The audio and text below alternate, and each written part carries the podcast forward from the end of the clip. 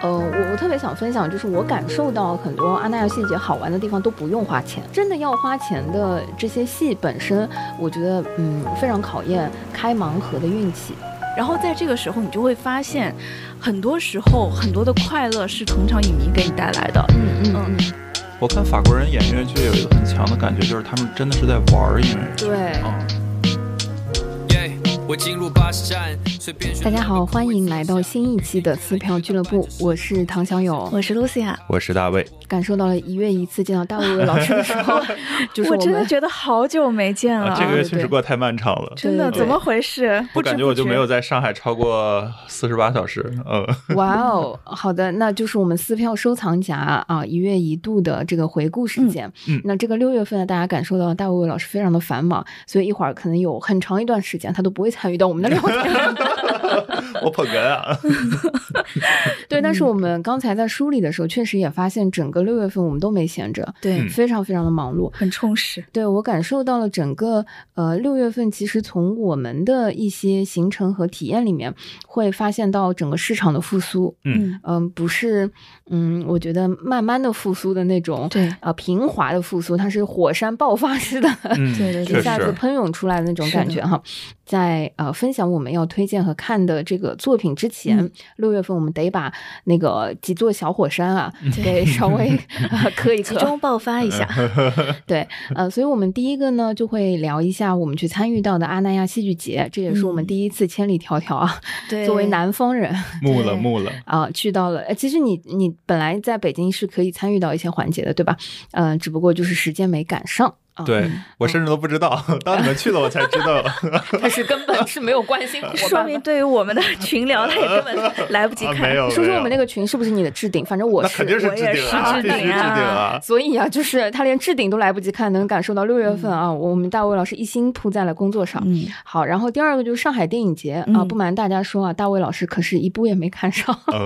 嗯，这真的挺惨的，不得不说。对，作作为就是我们扎根在上海，就是一年一度上海电影节，对于我们嗯撕票的听友和大家来说是非常非常热闹的。而且是经过了一个痛苦的间隔年之后的，嗯嗯，重新回归的这样一个上海电影节。对对，然后我们能感受到电影节期间我们群里的那个活跃度啊、转票啊、各对种探讨啊，也是非常热门哈。所以这两个事件是我们呃在六月份一定是我们一会儿要聊的，对我们呃议程比较充实的两个大事件。嗯那除了这个之外，我们发现在梳理的时候还有一些呃其他的零星的大事件，比如说音乐节。嗯呃，我们呃光是六月份我们自己就参加了两个音乐节，所以一会儿要重点也想分享一下。嗯然后呢，还有大家如果呃在非常热忱的抢演唱会的话，会感受到除了国内还有国外的很多演唱会的票，嗯现在陆陆续续的都开始放开了。嗯嗯、有没有被抽到签呢？或者说，呃，你有没有买到票呢？那呃，整个演唱会和 live house，我们在六月份啊如此繁忙的行程里面，竟然还可以有两个。嗯也是非常有趣。然后最后一个呃大火山头就是展会，嗯呃，我们突然发现说，呃，好多行业的展会啊，其实陆续都已经。办起来了，对，呃，我之前曾经以为三年疫情使得整个展会行业快要团灭了啊，嗯没想到现在重新复苏的时候，嗯是。也是整个爆发式的一个增长，最所以近北京的宾馆也很难很难订哦，真的吗？嗯，根本订不到。哦，那所以我们只能分享一些上海的展会，有点可惜。呃好，嗯，行吧。你有没有去北京感受这个展会热啊？没有，对，所以其实呃，能感受到整个行业的复苏，在各个维度都已经呃有一些冒头了。是那嗯这就是在我们这个丰富的观剧线下展览和呃体验之外的几个啊六、月份的精彩瞬间。嗯，嗯，先从这几个精彩瞬间开始。好。呀。嗯首先就是安娜亚戏剧节了，嗯，嗯，其实就是今年我们也不妨就是隔空感谢一下我们的 大内密谈的象征老师和团队，对吧？嗯因为其实安娜亚戏剧节，说实话，就是它也不是第一届了，但之前呢，它就是第二届。对，但但是我们不管是因为距离的原因啊，还是懒惰啊等等的原因，就一直也没有去。嗯，这次呢，其实也是因为就是象征第一年的时候自己搞那个三百小时的直播，就是搞得命都没了。然后今年就想说，哎，是不不是也拉上一些朋友一起分担一下压力？对对，我第一次知道，就是做播客啊，就最终考验的还是身体啊，对就是身体好是王道。嗯就是嗯，我们这一次其实有参与深夜谈谈的节目，也就是三四天吧。其实就是三天，我们 handle 了十场，就我们加在一起。对，而且我们嗯俩还有那种搭档，就其实，在阿那亚那几天，我跟露露几乎是没怎么见面的。对嗯因为我们俩为了错开那个嗯嗯、候鸟三百的那个录制，嗯所以他去录的时候，我我可能就不用去，然后哦我去录制的时候，呃，他就不用去。我们应该就搭档了一场。对，只有只有一天是同时出现，而且有一个呃环节的时候，还是我们俩在两个录音棚里面分头同时在录节目，因为他们也要录一些备用的节目。对嗯所以几乎在整个阿那亚，后来我回来才发现，我们俩几乎没有拍过什么照片，就是去的第一天，嗯嗯，在门口等入场的时候我，我有记得你们俩有一个自拍，嗯，很除了那个可爱吧自？拍就再也没有了，就是 是因为比如说他闲逛的时候我在录音，嗯然后我闲逛的时候他在录音，对然后我们看作品的时候也都是分头各自去看的。对对很充实对对对，都是一个人去看，以至于我也没办法帮他拍照，他也没法帮我拍照。然后在那边就 是我们俩就是那种，嗯，去了阿那亚没有留下几张照片的，对嗯、然后深夜躺在，我们就是躺在床上迷迷糊糊，眼睛都快闭起来的时候，在那交流感受。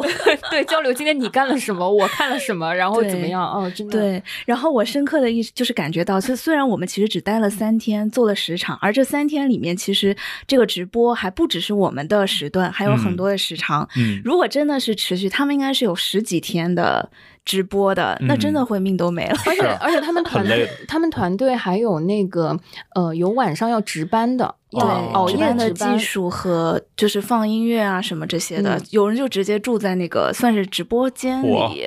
嗯，对对，就是要盯棚，嗯呃，因为晚上即便放了一些白噪音啊等等，可能收听量没有那么多，没那么多听众的时候，他们也要保持就是呃真正的做到就是三百小时不间断，然后录制。我真想说，第一年他们是怎么哦真不容易，所以就是，你像我们这期节目一开始就是重磅的，先说一下，就是深夜嗯谈谈的伙伴们辛苦了。啊，奥斯卡莱萨马德斯塔真的辛苦了。真的厉害。然后，嗯、嗯而且他们的那个录制后续会陆陆续续放出在对阿那亚期间录制的十期节目。对然后我们后来盘点的时候会发现，嗯嗯，甚至都呃没有我们的 录制的节目，对对对，因为节目内容太太多了嗯然后我们也嗯从我们的十场录制当中选了一场，其实我觉得也是比较有代表性，也比较有意思，很想跟大家分享的嗯节目，嗯会录制成录播，是小友跟乔小刀。我觉得他身份很复杂，哎，就是我了解他的时候，他比较像是一个有趣的做小房子和移动小车车的建筑家。哦那个时候已经是他的后后期期了，嗯，我我后而小友来看跟他的初遇是在我在一八年，呃，一七一八年的时候，在嗯北京糖果的 Live House，、那个时候看乔小刀的演出的时候，他还是个民谣民谣手。歌手，然后他最早出那个专辑的时候，因为我那一场在一八年在糖果看的时候，据说现在糖果已经拆掉了，他已经不复存在了。然后在那个 Live House，其实他带着他的侄女，嗯就是大乔小乔大乔小乔对对对，嗯那个在 Live House 做那个演出，然后那个时候他的侄女已经挺大了，好像快要读大学的那个年龄段。但你知道他出大乔小乔那个专辑，然后嗯，之前他带上他的侄女的那一版，他的侄女还是丫丫声，就是很可爱的童声哦跟他配对对对对合，对对，所以是大乔小乔。你知道，所以你大家预估出那个乔小刀老师的年龄啊等等啊，嗯就是嗯，年轻的朋友可能根本就没有听说过他。也说不定是在什么《向往的生活》啊一类当中有看到。哦，总之是一个我觉得挺有意思的，而且是到这个年龄还在寻找自己的人，然后嗯更多就听得起节目吧。然后嗯。我我自己，嗯、因为我们在整个阿那亚的期间只去了呃端午节之前的那几天，嗯，然后后续我发现我好多朋友去了阿那亚的话，呃，免不了朋友圈都会出现他们跟乔小刀老师的那个戏剧房子的合影。嗯。因为他位置很好，，对，因为他那个房子是在戏剧大本营的对面，然后那哦个房子它本身是一个像铁皮车子一样的啊、呃大的装置，很塞尔达。哦。嗯，对，上面动了。上面爬了一个大章鱼，而且这个车子还会开动，它哦。嗯、呃白天可以喷嗯、呃泡泡，然后又可以喷火等等，所以免不了就是大家是个重要的打卡呃嗯物件，所以我在朋友圈已经又看到了好几次，这个是我们嗯去。阿那亚的一些由头和未来会带给我们听友，呃，即便你错过了直播也没有关系，可以在我们这里听到一些 独家的一些阿那亚气息的分享哈。是的，嗯是的。然后阿那亚还有什么感觉呢？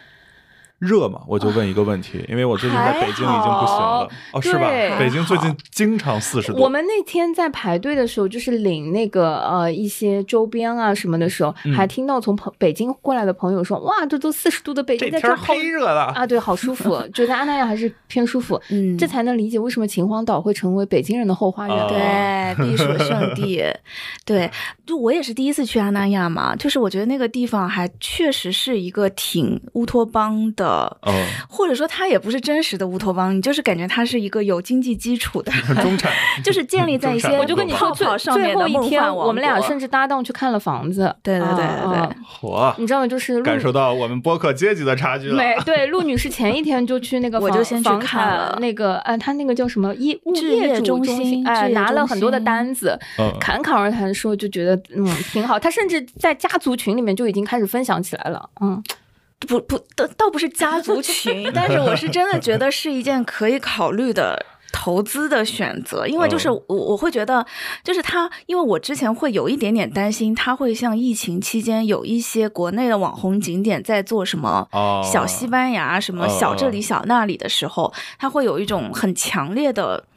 呃，经不起拆破滤镜的感觉。美兰湖还是哪儿？我不知道，我我不知道，就是嗯就是我会害怕这个地方是不是也是一个只能远观，你不嗯能真的在里面的地方。但真的在里面了以后，会发现它的其实包括建筑，包括园区的一些设计规划，嗯它确实是把这个地方跟。我们生活的世界其实隔绝开来了的，嗯但是它又融入了很多，就是比如说你在上海喝的咖啡店啊，喜欢逛的书店等等的，就是这种东西所以会有一种似乎好像，当你有了一定的怎么说呢储备以后，嗯你就可以过一个似乎不太受外界影响的虚假，但是你确实能那么活着的方式。嗯所以这是我是不错。对，但实际上呢，看了房子以后，又会觉得它可能啊，就是。现在更多的心思还是花在这些外立面的铸造上，OK，配套设施啊，呃，和外立面的铸造，甚至可能会大于一些内部的。哎，说白了就是我们陆女士啊，对于这个房子的质量和不满意精哎哦精装修的程度，就是还哎不满意。距离我们的啊凡尔我就是赛宫还差一些。是是 就是冷静了。啊冷静了，我跟你说再加上我爸爸有一个锐评，我爸爸有，我就是跟我爸爸说，哎，其实我觉得这个地方还挺好的，就是又是海边什么的。然后我家长的这个锐评就是说，北方人啊，确实需要一个海边的地方避避暑，然后过一过这种，呃，稍微文静一点的、文化感一点的生活的。南方人嘛，回家就好了呀 这地图炮，回家旁边不就是海吗？就是。呃这不就是小城镇，然后就是有咖啡馆、有书店，你回家就好了呀。嗯嗯嗯，这就是对吧？南方家长锐评，但是我我觉得他其实也跟个人喜好会相关，因为我们那天在聊，我我我我们聊的那个标的就是，呃，我说呃，陆女士啊，你喜欢澳门吗？对我喜呃因为欢澳门，对她喜欢澳门，但是呢，我啊就是。嗯，没事儿是绝对不会去澳门，就是我甚至我还没去过呢。嗯就上次我们不是聊过一个澳门的旅游嘛？是是是，嗯露露讲了对就是很多攻略超的内容开心的。对，就是我啊，甚至就是讨厌澳门，嗯，就是我我嗯我能哇，理你们你。们这期播客得罪好多人啊！没事没事，我觉得这是一种人造景的，开玩笑对对对，接我懂我懂受程度，它是一个喜好的一个标准。嗯就比如说，嗯、我去到阿那亚，我就会觉得，嗯、所有的东西都非常的人造。人造呃人工，呃，然后它在人造人工的背后，我觉得它又要呃形成一种居住和这个生活氛围，嗯。然后所谓的我觉得看起来那个呃形成乌托邦的形式，嗯。嗯，我会觉得有一些假，对我对我来说会有这个感觉，所以，嗯、其实我我觉得就是你是你的旅游目的地是不是嗯。会喜欢澳门？我我觉得约等于就是你喜欢更多的嗯、呃城市感，嗯。还是自然空间？哦对对对。嗯就是我是嗯那种就是会偏向喜欢自然空间的人，就是嗯以如果是旅游和度假，所以这就形成了一个差异，就是嗯，我会更好奇，也也不是说一定喜欢啊，就是嗯更好奇阿那亚金山岭的那个项目。哦因为我我我听说，就是嗯、呃他们在秦皇岛的这个项目是偏呃度假居住呃就是那个风格的，但是金人文的，对，然后金金山岭的那个风格是更偏自然的，哦，就是自然探索，就是不被打扰，甚至在金山岭马上也要有艺术节了，大地艺不不不不，术节，呃对，它是大地艺术节。就是听说金山岭的那个整个园区的呃制造，嗯。嗯、它是它只有一个音乐厅。而没有任何其他的剧场啊、什么马场啊、什么就没有那么多乱七八糟的嗯其他的东西。它就是为了有更多亲近自然的，就希望你走向的是自然，而不是只待在这个园区。OK，嗯，嗯所以我觉得这是不同的嗯度假和喜好的风格吧。现在大卫是不是逐渐困惑了？对我懵了，我在想，那是不是要把我的衢州之行拉到这一趴来聊？没有没有，就是 两码事儿。我们其实就是在讲阿那亚戏剧节的感受的阿那亚的部分嘛。嗯就简单来说呢，就是我觉得如果你是一个喜欢城市的、喜欢一些人文的东西的，嗯那阿那亚是一个相对来说比较集中的，但是它又足够大，不是那种你走两步就到头了的地方。然后如果说呢，你的经济条件或者是呃最近发了奖金了，嗯犒劳一下自己，去住阿那亚内部的酒店啊等等的话，你的相对来说内部的生活还是应该会挺快乐的。嗯对对对，当然只要不在戏剧节，这个价格都是可以接受的。当然了，就是可能你差不多的预算呢，你去一趟什么，嗯、泰国呀，甚至是日本啊，说不定也行了。嗯，就是一个这样子的性价比的地是，我也在小红书上刷到了类似的观点。对对、嗯而且就是呃，我觉得原先看起来非常宜人的，呃，那个北方海边的那种呃思考人生啊、静谧的那些部分，因为我们去的时候是戏剧节的方式打开，嗯所以这些比如说孤独图书馆一点不孤独，孤独。哦，呃，那个海边的教堂，呃，它也不孤独不教堂啊，不不至就没有对，它甚至没有嗯教，就它教堂的那个效果感觉啊，它只是一个尖顶的建筑，因为都不能进，哦，呃，然后，但是好像后来我看有戏，就是做投影，坐在那上面还挺好看。也只有外部呀。嗯就是你就是没不教堂啊，教堂你至少要进吧？哦，对，所以其实因为戏剧节的关系，所以嗯它整个海岸线，呃，也是有很多装置戏剧节的内容。嗯其实，对嗯，如果说是就和日常的阿那亚其实也是有也不一样也是截然不同的。对嗯，对成。那日常的我就去替你们，体验一下那现在。就是可以进入戏剧节的部对分。对，进到戏剧节的部分，我我先说一个，咱咱们说阿那亚戏剧节啊，就是一个客观的状况，就是呃，我跟陆女士两个人分别啊，嗯我们俩就是在那儿她的电影院看了两场电影，啊，懂了 嗯，你没有懂，其实啊？没懂吗？所以他的电影院是院线电影还是院线电影，我我是我其实是有意识的特意去看的耶。去哦，就像我去一些国家，我也会特地在当地看什一场电影么玩笑？我们就是是一个人看了那个，呃，我看了蜘蛛侠，哦呃，是后面一天，然后我们嗯陆女士看的那个万万湖湖会议议，就嗯这玩意儿吧，就是你在嗯那个上海任何一个商场，在北京任何一个商圈、电影院、万达院线都能看得到。嗯啊、就是我们俩在某两个晚上没有内容安排的时候，就是忍不住的还想找点事儿干，又都是一个嗯人，所以最后选择了去电影院。嗯呃、整个剧场那个陆女士几乎是个人包场，嗯，对我当时我的心路历程是这样的，就是那天其实外面还在下雨，我本来是想就是回酒店休息，因为我也挺累的。嗯然后呢，我正好在路过的时候，我忽然想到，哎，这楼下不就是个电影院嘛？嗯然后我最近回上海，也倒没有，好像没有有。但我就在想说，我也不想，就是我回上海也没有空回院线看电影了。嗯然后这部电影我还蛮想看的，然后我看了一下时间也正好，而且没有别的人。就是其实你一个人看电影的时候，包场是很快乐的，就是啊很自对啊啊由。哦那你是不知道，就是，在然后我戏剧就是就有一点像半特意半随缘的感觉去嗯。看的，那我呢，就是真的就是被启发到了。啊、对，然后戏就是不好看，我就是你终于说出来了，啊，这戏就是没那么好看，嗯就是也也不是说很想呃花那个票价抢票和收票的时候去凑那个时间段了。嗯，然后有一天晚上，呃，一整个晚上是没有安排的。然后，嗯嗯、其实我也并不是说在阿那亚有很所谓很多的朋友啊，一起什么呃吃饭聚餐。我唯一的朋友啊，就是被拉去录音了，就是呃，然后现场其其他很多遇到的一些小伙伴也各自有自己的一些工作啊安排等等。然后我就去选择没没机会看那个蜘蛛侠嘛，就是嗯想再看一下。对，蜘蛛侠非常好看，在电影院，但是因为阿那亚有太多亲子的家庭和团，嗯然后戏剧节期间他们又没有很多好的内容可以干，哦所以我那个整个电影院除了我一个人之外，全是拖家带口，嗯好多小朋友。可是你知道，那个蜘蛛侠虽然是动画片，嗯，这是一个十岁左右的小孩子能看懂的动画片吗？不是，半个小时十二，我跟你说，十二都不行，半个小时左右啊，那个四口之家、什么三口之家，那孩子就在说：“妈妈，我们能走了吗？”哎呦，我真的那蛮影响的，呃，我就全程就是辛苦你了。蜘蛛侠的时候，就好好多这种那个的进进出出啊什么之类的，所以其实 你能感受到，就是我觉得阿那亚戏剧节它，嗯，其实嗯整个园区或者说阿那亚的这个社区，其实亲子的人群是很多的。嗯这个戏剧节它并不是针对小孩儿的，对对对所以你在电影院会看到，其实大家也要在这个社区找事儿干。我觉得这是一个非常普遍的事情。嗯，然后，当这个戏本身没有那么呃吸引人，或者说嗯填不满的时候，其实电影院就是我们的一个选择了。嗯啊，反正我们在阿那亚各自看了一场电影，我觉得一定程度上能体现整体的排片和对我们的吸引力啊。嗯，好的，哎，我们就是去了五天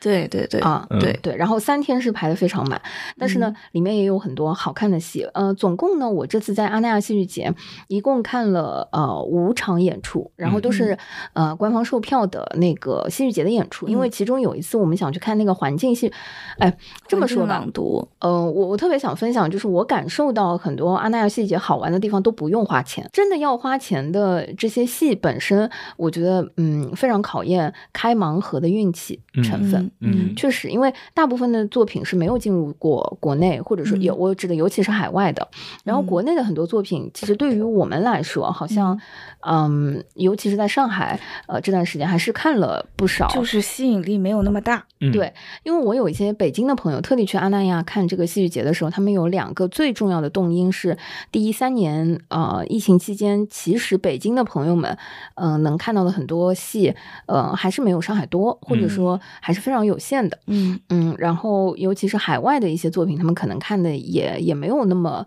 呃那么早那么那么多了嗯啊，所以阿那亚戏剧节成为他们一个嗯非常重要的解渴解馋的那个部分。阿那亚戏剧节这次的国际作品确实量挺大的，不得对不说。而且都是一嗯些新的，对，可能三分之一以上吧，都是海外戏。对，然后，嗯、我自己整体的感觉，其实，呃，这是我第一次去阿那亚戏剧节嘛。那我觉得阿那亚戏剧节最，嗯、精准的描述，我觉得它更像是阿那亚荟萃戏剧节，就 French，就是，嗯，比较像爱丁堡戏剧节的那个爱丁堡周边的 French 的那个部分。嗯，为什么？是因为，嗯、参差不齐吗？不不不不不，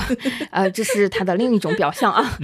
是这样子，就是嗯，其实在我觉得海外戏剧节，它通常就会有啊、呃两种，嗯。一种就比如说呃正经的戏剧节，其实都得有呃比较大的大剧场，嗯。呃座位可能在五百人以上的呃大型的作品的这个呈现，嗯。其实这个乌镇呃比较符合就是正经所嗯所。谓的典型戏剧节的这个规模，也是因为呃如果大家知道乌镇戏剧节的历史，之前呃比如说呃黄磊老师去看的时候说啊你没有一个正经的剧场，没有几个小的剧场，这个戏剧节办不了，所以正儿八经造了乌乌镇大剧嗯。对吧？就是嗯、呃而且后来的呃很多的国内巡演的戏剧啊、他可能在乌镇戏剧节上做过了开幕大戏、闭幕大戏的首演、首秀之后，呃，第二年、第三年就就进到国内进行巡演了。那嗯、呃阿那亚作为这个社区，其实它有一个天然的条件限制。虽然我们有啊、看到有蜂巢剧场，看到它有什么 A 剧场等等，但它的剧场也都是跟呃通常城市里面的呃小剧场或者中剧场，就我觉得顶天了，它也就是个中剧场的规模。所以剧场的条件和呃这个规模，就意味着它大量的作品是在海外的中小剧场，甚至是一些嗯我我我说的有点呃这个过分啊，就是街头演出。嗯嗯 那种程度的呃这个形式引入。那嗯、呃其实，在海外，比如说像呃爱丁堡戏剧节最为呃特色的就是 French 荟萃的那个部分，就是你可能五欧、十欧以非常低的价格就能够在呃很多小剧场和它的街头或者说嗯周边去看一些呃一个人或者几个人的创作者去创作的作品，而这些作品通常是非常考验创作者的个人能力，嗯或者说一招鲜。嗯嗯呃，就一招鲜的呃这种操作，一个人或者是四个人或者几个人，他团队是非常小的，嗯然后非常聚合的，嗯非常考验表演者能力的这些作品。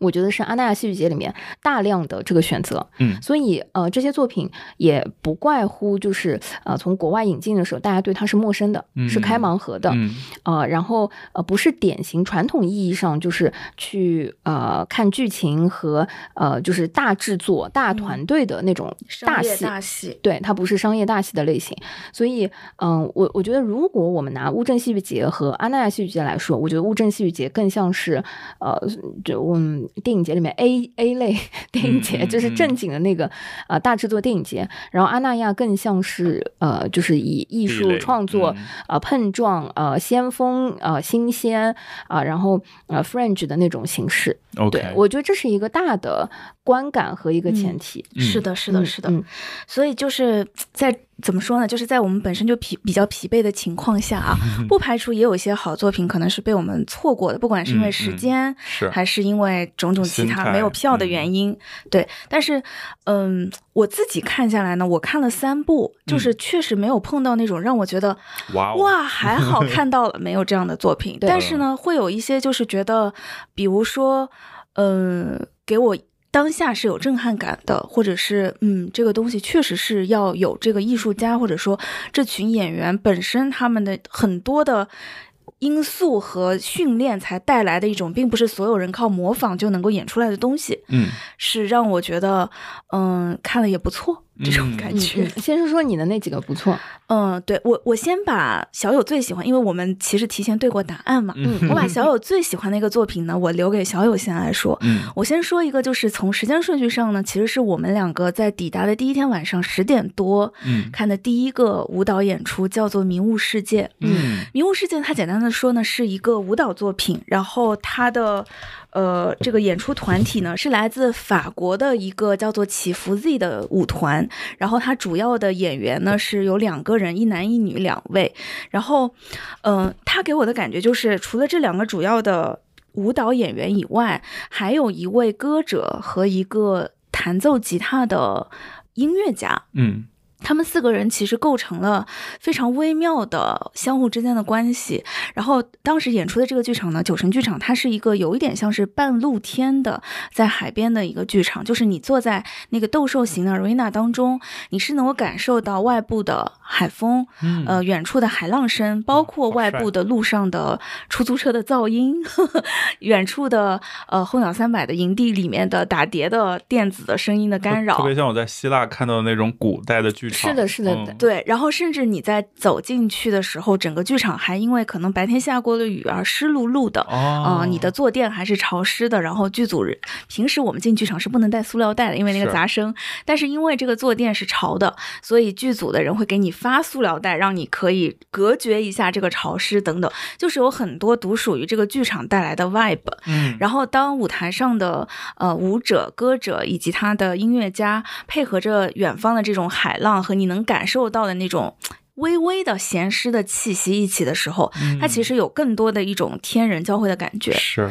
嗯，哇，这听着还是很很独特的。而且呢，我当时有一个很神奇的感受是，它其实有两，就是一男一女两位主要的舞者嘛，他的男舞者的舞蹈是会更柔的。嗯。它这种柔并不是阴性的柔，就并不是那种阴柔，或者嗯。说是、呃让大家觉得是更女性化的柔，嗯。而是一种对身体控制的哦柔的那种力量感，嗯。现代舞感的柔。嗯。而那个女性呢是更 popping 的节奏感、力量感更强的舞蹈，在他们做同样的 flow，就是他们的动作方向是一样，但是嗯。表演方式不同的时候，有一个微妙的错开的感觉，哦，微妙的不同步感。嗯，就这种不同步感，并不是因为他们踩不准节拍，而是因为他们的，嗯、舞蹈方式就是一一硬一软、一柔一刚的对比。可是女性是更刚的一个，而男性是更柔的一个，嗯所以这种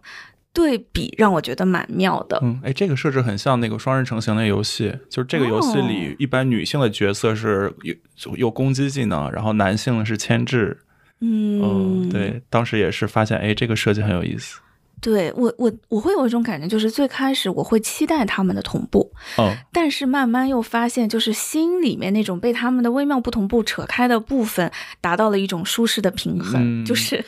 微妙的爽感，对对对对对，哦蛮有意思的。而且就是他其实他在他的剧情简介里面是没有一个特别明晰明晰的故事线的，嗯但是我觉得可能。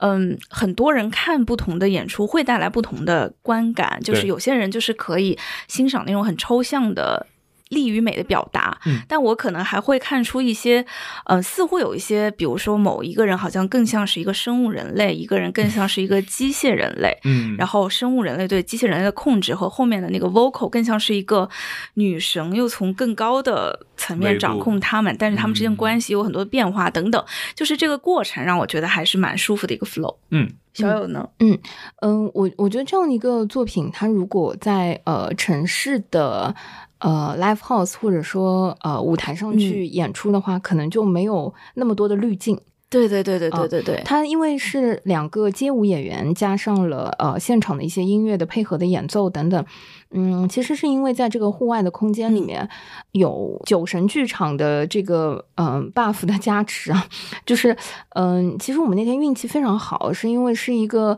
呃刚下过雨的晚上，嗯嗯、本身比较凉快，又没有大暴雨。据说在后面几天，就是整个酒神剧场的观看演出是非常挑战演员和观众所有的这个呃抗抗压能力，因为大暴雨啊等等，就是嗯嗯是有点遭罪的。嗯，所以其实《迷雾世界》第一天给我们的那个观感，因为这个滤镜的加持，就是嗯。阿那亚戏剧节给我们的第一个打开方式就非常好，我觉得他这个戏可能也有一定的代表性，因为我后来、就是虽然有一些戏我们没有看跟，环境也很符。对，但是是会感觉阿那亚其实他这次有挺多的戏都是会跟环境结合的，这也是就是相对来说，我觉得人到阿那亚去看这些戏能加分的部分吧。对，就是因为、当然，如果票价有好一点会更好。对对对，就呃，其实我我们那个迷雾世界没有买的很贵，我们在大麦上买，对对对因为这个高开呃，然后以至于我后来两天就拼命的在 闲鱼啊，其他的一些平台上开始呃收这个没法来的一些呃观众的这个、嗯呃余票等等哎，现场有黄牛吗？呃，因为它的园区本身的封闭的管理，哦。对，就是呃进出会比较麻烦，嗯。所以我觉得整个市场上大部分是观众自己买票和自己转票会比较多，嗯。嗯、因为你闲人无法对吧？嗯你你进来的成本很高嘛，是，所以呃黄牛本身不太存在。但是嗯、呃我后来那几天收到的那个票的演出，就让我有一种高开低走的感觉。我其实是这次阿那亚戏剧节看的演出，一共五场，是个抛物线。嗯嗯、就是也也不能说特别高开，就是那个环境本身给了我一个加持，然后嗯我就陆续收了好多票，然后哇。进到了低谷，嗯，这个低谷是我同一天感受到，就是嗯，在 A 剧场看的那个呃友谊那个戏，嗯，就是真的，我先提一下这个我，我一定是因为我看到一半，我甚至走了。意大利就是呃萨丁岛剧院，嗯，之前也有来过国内，但是嗯友谊那个作品，呃，虽然它被称为啊所谓的即兴喜剧大师，嗯嗯，但是两位呃中年的演员在台上有大量的台词去表现。嗯，我至今已经不太 能够理解，或者呃不太记得他们想呃幽默的那种呈现的呃这个故事，甚至据说是因为还另外有一位演员因为签证和其他的这个报批等等这个原因，呃没来成。没来成在现场，所以用影像的方式录了他的一些演唱等等这样子的配合，但是整个作品的风格让我觉得很造作，嗯。嗯、就是 也有可能我已经看不嗯进嗯。那么多的那个字幕的这个冲击，因为它大量太靠那个嗯台词的抛的一些小梗，就是我我没有给我带来艺术上的一些美感和嗯。审美上的体验。嗯。看到真的三分之二的时候我就出来了，嗯。然后进到对面。在那个啊蜂巢剧场准备看那个说唱张爱玲，嗯哇，那个也是一个挑战。就是刚开始说唱的时候，我就有一种不要再用普通话演出了。如果是一个香港剧团的话，可能你们用粤语，我今天的这个体感就会好很多。嗯但是我仿佛看了一个两个小时的张爱玲生平的 PPT 论述，就是从她的出生到她如何呃读了女中全程说唱下来是吗？那说唱占了其中的三分之这个说唱是说有说有唱，不是全是 rap。哦，对，然后这个台词，嗯、我能感觉台上演员他其实是一个粤语文化背景下成长起来的演员，嗯所以他用普通话去描述的时候，嗯，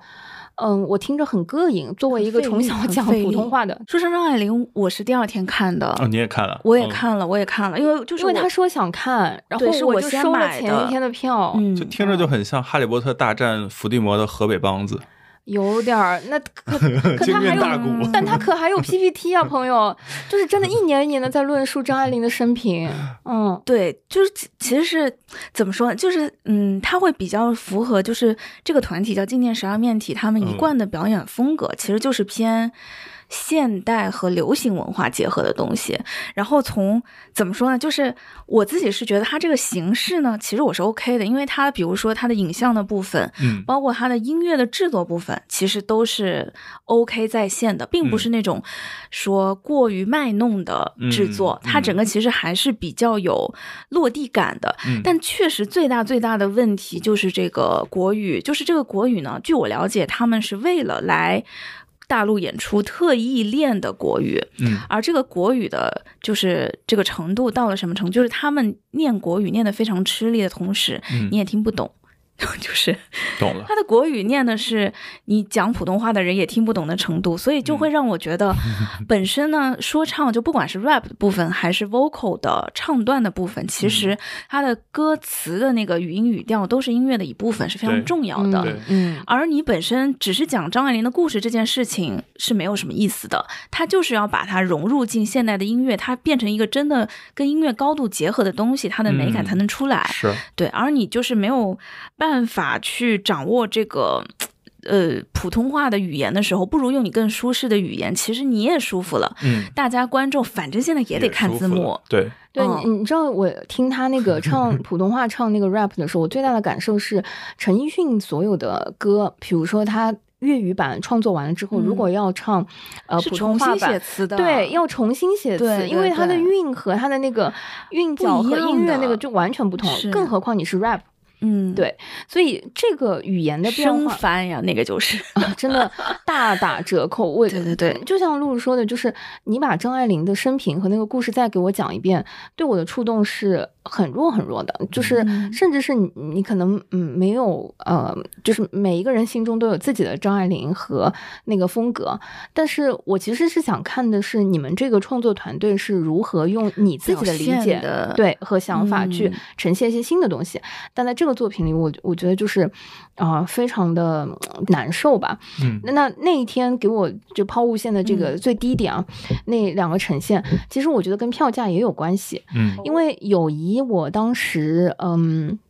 在闲鱼上收到的，呃，可能是内部票吧，嗯它的票价上写的是六百八，是一个盲盒，但我是二百八，当时收票买的，嗯二百八呢是坐在第十二排的第二十五座啊，这这个这么具体的座位为什么记得 记得住呢？就是因为第十二排是一楼，其实说实话离舞台没有那么远。第二十五座是因为它是在最边边的，就是第十二排最边边的那个位置。嗯然后我当时一坐下来，我的观感就非常的嗯、呃微妙，非常的不好，就是因为六百八嗯，就原价六百八，原价六百八，呃，600 突然六百八，小有的愤怒生。气了，真的就是对，如果真的是六百八买了这个座位，真的会更气。我跟你说，我买当时到了吃亏，买到了上当。因为我当时就是坐下来的时候，我就拍了张照片发给露露，我说：“朋友，这样子的价格，我们如果在上海买上海大剧院的座位，我怎么样也在一楼，嗯、坐在是比、嗯就是你怎么样也不能让我 坐到最靠边吧。嗯而且这个剧场它，嗯、本来就是一个五百座左右，就是有有两层，就是不会很大的一个剧场。而且也不是一个大戏，对，然后就是两位演员的那种戏。更何况那个演出真的是，后来我就想说，如果我是原价买，我我真的是会气炸。但是我我想说，两百多块钱也就算了。然后，呃，我中场出来了之后，我是一百八十块钱买的说唱张爱玲，虽然是在一楼最靠后的两排，但我想说一百八十块钱，我心态立刻就好了。对，说唱张爱玲，说实话，就是我会比较建议，如果他们，如果你们现在有在听节目的话，如果你们计划大陆巡演，我还是比较建议你们演白话版。嗯，就是还是演白话就是粤粤语嘛对对对对对，嗯我觉得可能如果他演粤语版，说不定我会有兴趣再看一次。哦，嗯，就他音乐的风格，呃，我不能说像啊，但是会让我有一点点联想到上海一九四三那种感觉。嗯就是其实故事本身没什么的，嗯但是因为就是配合上现代化的音乐处理以后，它是有一些 flow 在的。明白只。不过这个普通话实在是太破坏了。哎嗯，行嗯，大概能 get 到了。然后呢，呃，我其他的一个呃两个戏啊，我我先嗯说一个，呃，还是在抛物线呃巅峰以下的那个，也也不是以下，就是呃，我看的是那个《悲惨亲吻灵魂》，它嗯是意大利的一个剧团。嗯这个戏其实好评也挺多的。对的，它嗯是、呃米兰短笛剧院啊。其实我对这个剧院也没有任何的了解，这是我唯一看过他们的一个作品。嗯我想说，它整体的这个制作和演员表演的内容都是嗯非常水平在线的。它讲的是呃三个在贫民窟非常困难的姐妹，嗯、有一个智障的弟弟，如何照顾他，并且随着这个弟弟的成长，呃马戏团的这个经过，想把弟弟送去马戏团，然后那种呃离别的，看着嗯、呃就是孤残的弟弟长大了之后，女性的坚韧吧，就是我我觉得有那种呃情谊亲情和呃女性的不容易和在艰难下不同性格的人的一些碰撞，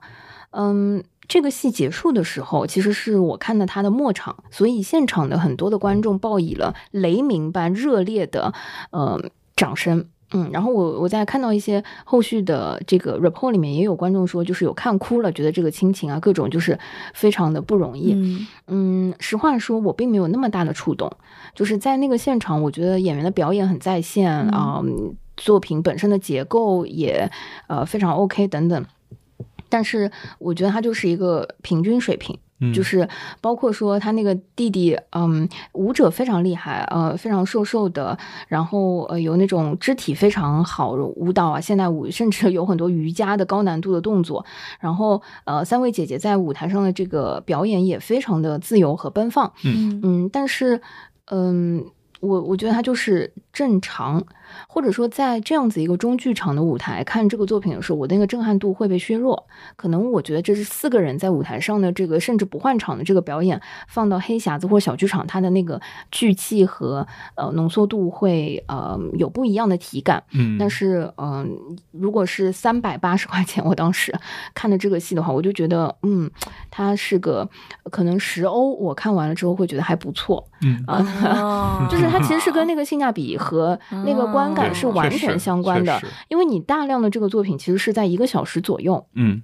甚至嗯、呃可可能就一个小时多一点点，九九十分钟不到的那个作品，它就是在欧洲的戏剧节，嗯，我在街边看到五欧和十欧的那个作品的质量和嗯它的那个能量度，然后呃以至于我对整个阿那亚戏剧节的戏不再抱有任何期待和希望的时候，呃有有出现我我我觉得这一次戏剧节里面我觉得还是比较高光的嗯一个作品，就是没有午餐没有馅饼。嗯嗯，因为这个作品我当时也是呃盲买，嗯，它是在晚上十点半。哦，嗯晚上十点半的时候开演，已经是非常晚了。我当时就觉得，嗯，试试看吧，因为很久没有看到呃俄罗斯系的这个作品了。它是一个波兰的剧团的演出，是波兰彼得戈什歌剧院。剧剧院，嗯嗯其实啊，我也完全不了解，但是呢，我觉得呃，整个俄罗斯系的作品。嗯、如果大家看过那个呃叶普盖尼、奥涅金，或者嗯说俄罗斯风格的系列作品的话，你就知道，其实他们做戏是嗯有非常强的戏剧传统，嗯，而且作品是那种精确的美感，呃，那种制作的那种精确性，嗯、所以我对波兰剧团带来的作品本身比较好奇，看的时候就觉得，嗯，果然它是我整个阿那亚戏剧节里面看到的唯一一个开场没有迟到的作品。嗯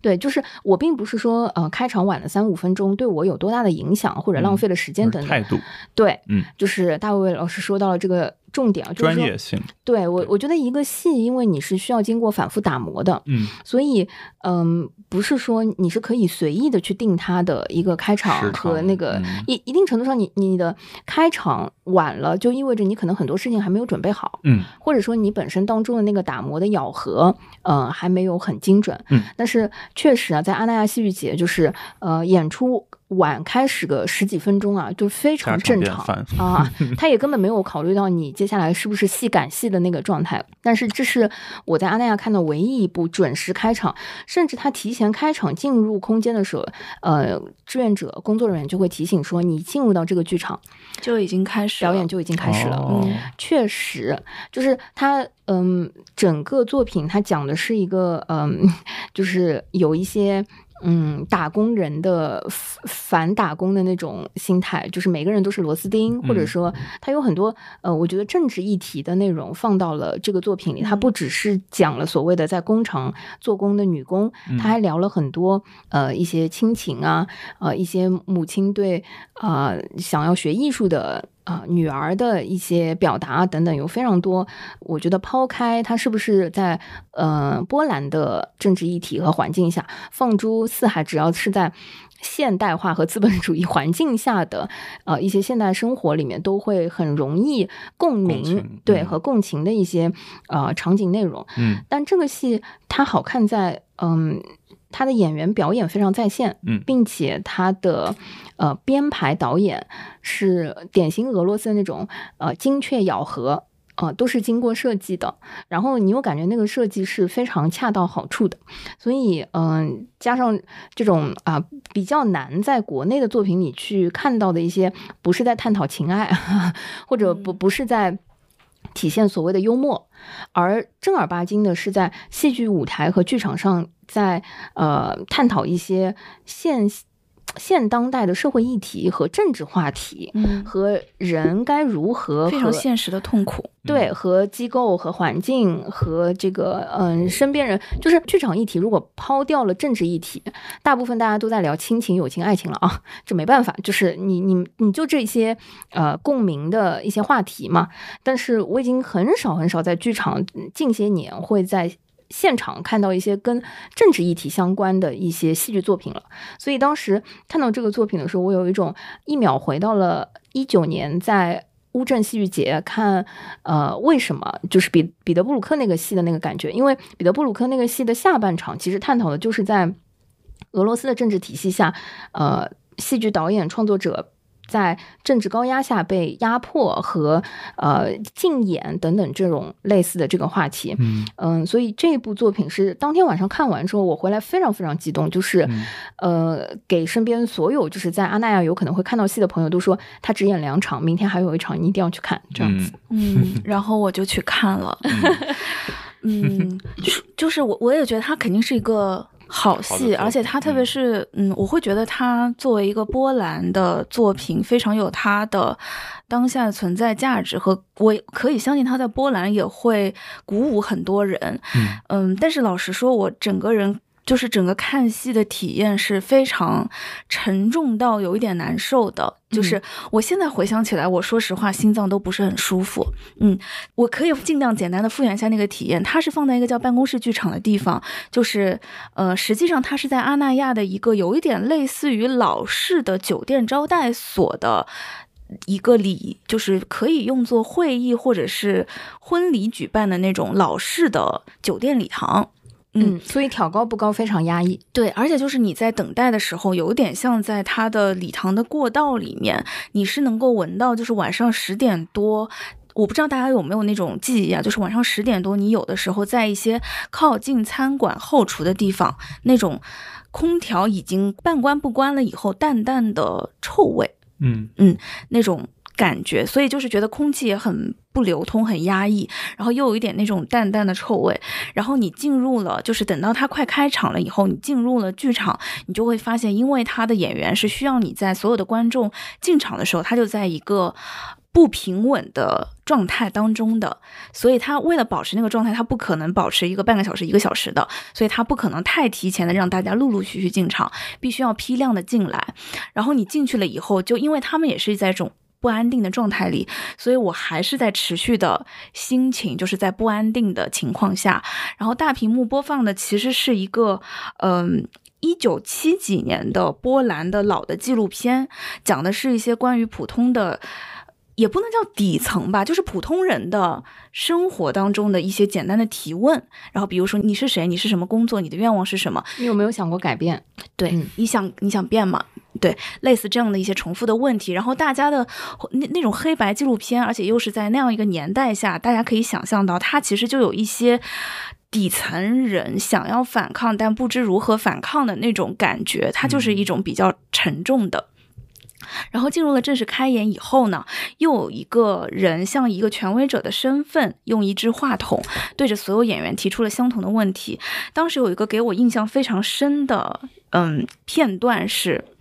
有一个年轻的女性，然后她走到了一个。呃，摄影机前，然后被提问说，呃，你的愿望是什么？她说，我的愿望是世界和平。然后，呃，你的进一步的去阐述你的愿望。她说的是，我希望俄乌战争能停止。然后当时呢，场下有些观众，这声音确实不大，但是是大家一定都能听到的程度，是发出了一些稀稀嗦嗦的笑声。然后当时我就是又感觉咯噔一下，就是我就觉得其实，嗯，大家可以想象一下，就是一个波兰的剧团，而且后来我了解到，那个演员本身是一个乌克兰人。哦。对，当他说出这个话的时候，他一定不是在卖弄幽默的，嗯。可是现场的我不知道，就是大家的那种，一定也不是恶意的笑声，会给大家带来什么样的感觉？以及我可以相信，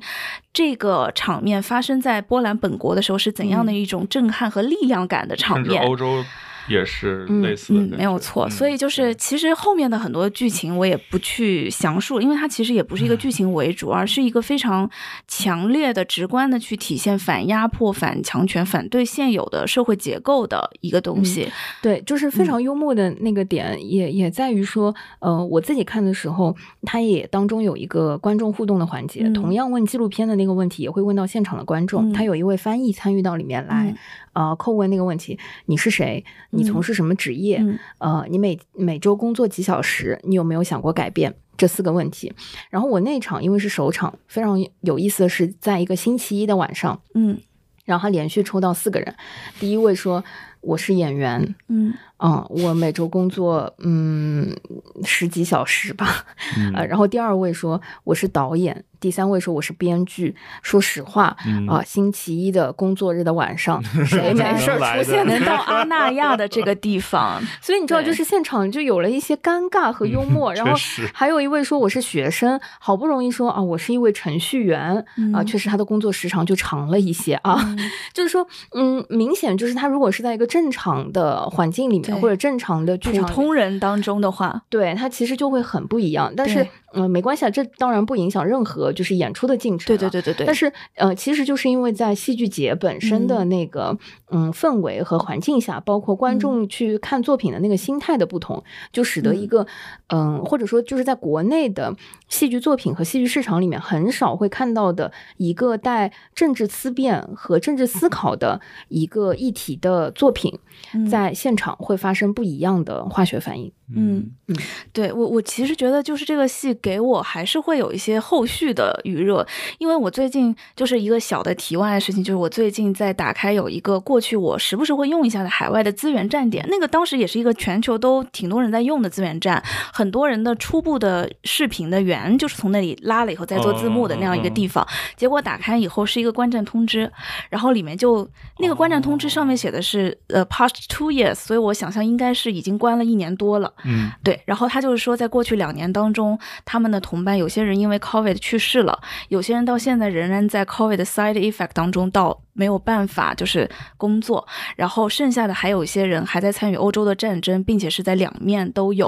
就是他们原来团队的伙伴。然后我就会觉得，其实世界就是在这十几年间发生非常大的变化，而现在仍然，其实这个怎么说呢？这个让我们觉得很世界很撕裂的状态并没有停止。而其实像波兰的剧团，他们是非常身处在这个漩涡中心的部分的，而我相信他们也会碰到这种问题。大家说。着很类似的语言，可能甚至过去还可以经常跨境的交流的一些人，忽然就变成了政治上的双方，而同时所有的人还在。就是经受不同的结构性的压迫，嗯，而且这次在呃来阿那亚的演出是由波兰驻华大使馆文化处引荐的，嗯，所以其实我觉得也是让大家去看到，就是在这种真实的生活当中，世界上的某一个地区的人们，他们真的在面对的一些痛苦，可能跟七几年那个纪录片里面的画面有一些共鸣，可能跟我们记忆当中，比如说解放前的一些画面也有共鸣，和我们现在的生活当中的一些画面也是有共鸣的。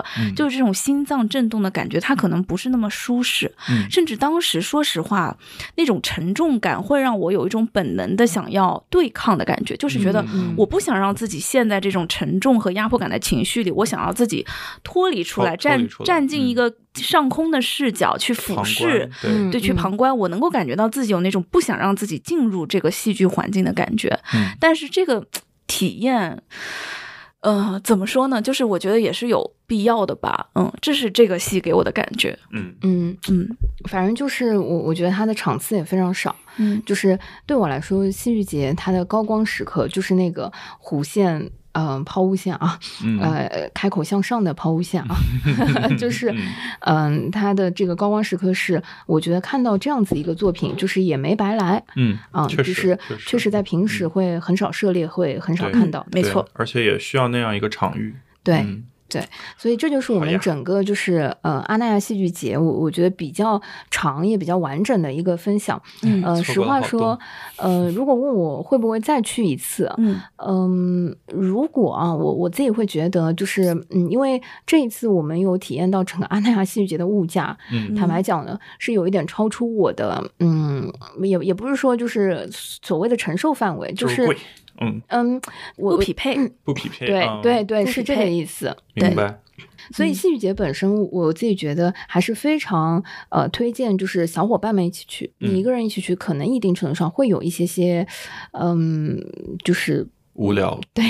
是，对。其实我们运气挺好的，第一天还赶上了他们周末的那个呃花车的巡巡游游，嗯，嗯。那是呃那个也不是迪士尼花车巡游的那种效果跟氛围啊、可能更多的还是看装置的心情和有一点点像小型的海外的 parade 的感觉，嗯，就是那种游行的嗯嗯那种嗯花车游行，就是那种奇奇怪怪的车的游行的感觉，然后大家会逐渐加入那个队伍，一起走那种。所以这就是我们整个阿那亚初体验。嗯，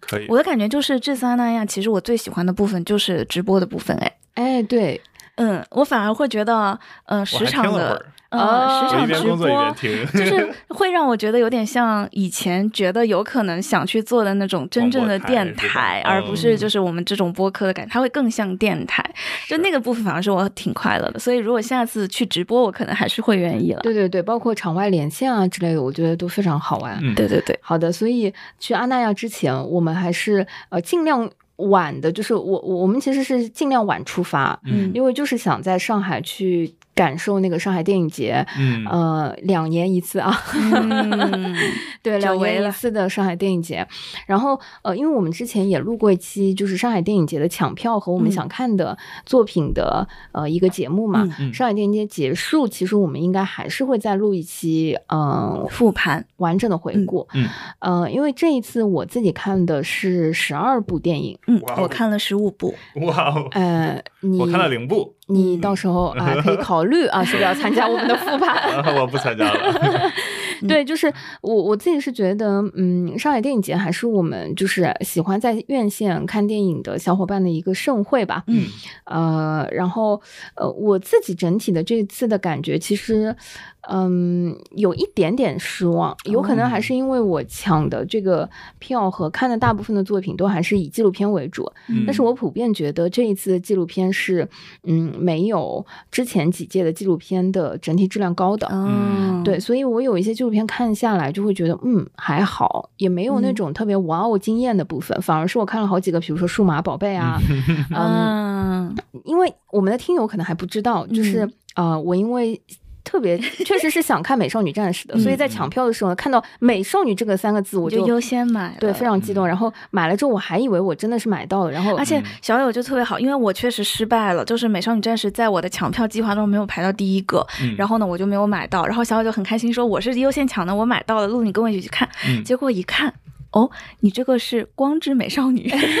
这有啥区别呢？就是哎，我刚才也是不知道，对，啊就是就美这次美少女战士这次美少女战士之所以非常热门，是因为它的呃映画版，就是大所谓的大电影版的这个嗯。前后篇当中的前篇，也是在六月初日本刚刚上映的，所以其实在上海电影节就是跟日本距离很近，嗯。而后篇在上海电影节上映的时候，日本都还没有上映。哦，也就是说，它这次的前后篇联映当中的后抢先篇对对对，是一个抢先版，嗯。因此它就是非常的热门。值得，值得，因为后来通过呃热心好朋友的这个转票和赠票的时候，我自己一个人去看了《美少女战士》，嗯。所以这个后篇的花絮非常值得。嗯。为了那个花絮，我觉得整体都值得。哦，羡慕。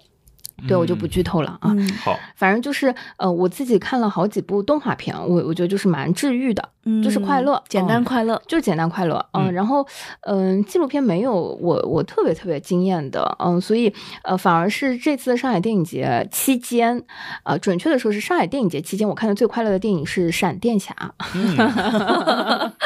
嗯，哦，那个我我还真的挺想看的，但没有看得成。对吧？对对对，就是它嗯简单的大片式的快乐，不用动太多的脑子。嗯但你知道，普遍我我自己当时抢的电影节的电影，还是呃会需要花一些精力去沉浸的，所以我嗯这次的观感就是呃会有一点点 so so。嗯，我是看了十五部，其中有十三部是日本电影，真的是，所以我很难不快乐了。是，对，因为就这是我第一次就是这么有时间吧，就是在电影节期间，然后就是就虽然其实我知道看的多的人有那种看了二十几部，甚至每一天五场，就是能排到四十几部的人啊，但对我来说呢，就是十五部已经是一个挺顶的量了。嗯对，然后在这个十三部日本电影和十五部的全片量当中呢，我没有看到一部我觉得特别难看的。这就是我觉得啊，可以可以。然后呢，当然我也看到了几部特别特别喜欢的，比如说有一部叫《Mondays》，如果不让上司注意到这个时间循环，就无法结束。它的电影内容呢，就是标题所说的这个内容。对嗯。然后呢，嗯，我是觉得它的制作很惊喜啦，就是超过了我过去对日本新人导演的水平的那个想象，然后就觉得啊，不错不错。然后另外就是我看了两部 A 二十四的嗯。对电影，一部是 After Young，就是嗯。羊之后嗯。啊、还有一部是瞬息全宇宙。哦，瞬息全宇宙其实我们去年在疫情的时候在家里就看过，对对对，然后我这次到大荧幕上看，就是比在家里看真的要觉得更好看了。嗯嗯对，就是我在家里看的时候，其实有些地方觉得有点恶心，但是嗯这次上大荧 幕看，嗯对，上大荧幕看的时候，我觉得可能是因为我提前做过那个心理准备了，因为我之前看过一遍了，就是是免疫了，所以我这次不觉得恶心了，就是反而觉得非常的妙，就更爽了，而且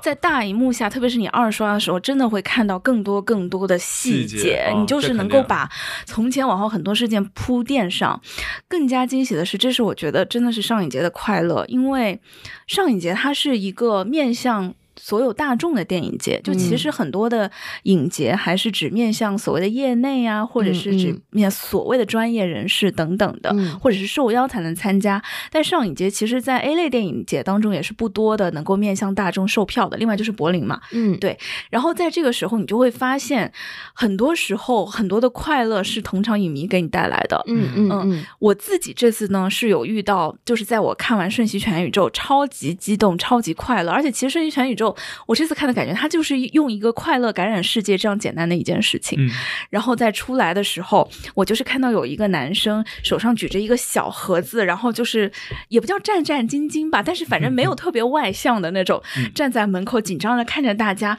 然后我们眼神对视上，他又跟我说你要不要拿一对眼睛，然后我一看。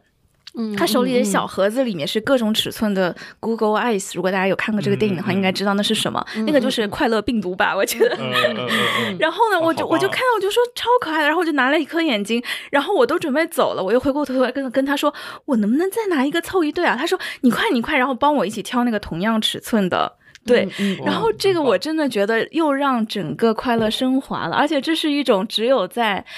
电影节跟影迷在一起才能获得的体验。是，嗯更加有意思的是，因为这个事情给我带来的快乐很多，然后我就发了小红书。哎，我正想说，这种特别适合在小红书上传播。然后这个人在小红书上又找到了我，哦，他说：“哦哦，就是我带的，因为他看到我有晒票根嘛，就是同场戴了眼镜的就是他嘛，嗯所以他说谢谢你喜欢什么的，然后我就觉得哦，那这是又一次在线上又有一种，就是我的快乐又传染回去给了他，让他觉得哦，这件事情做的很有意思。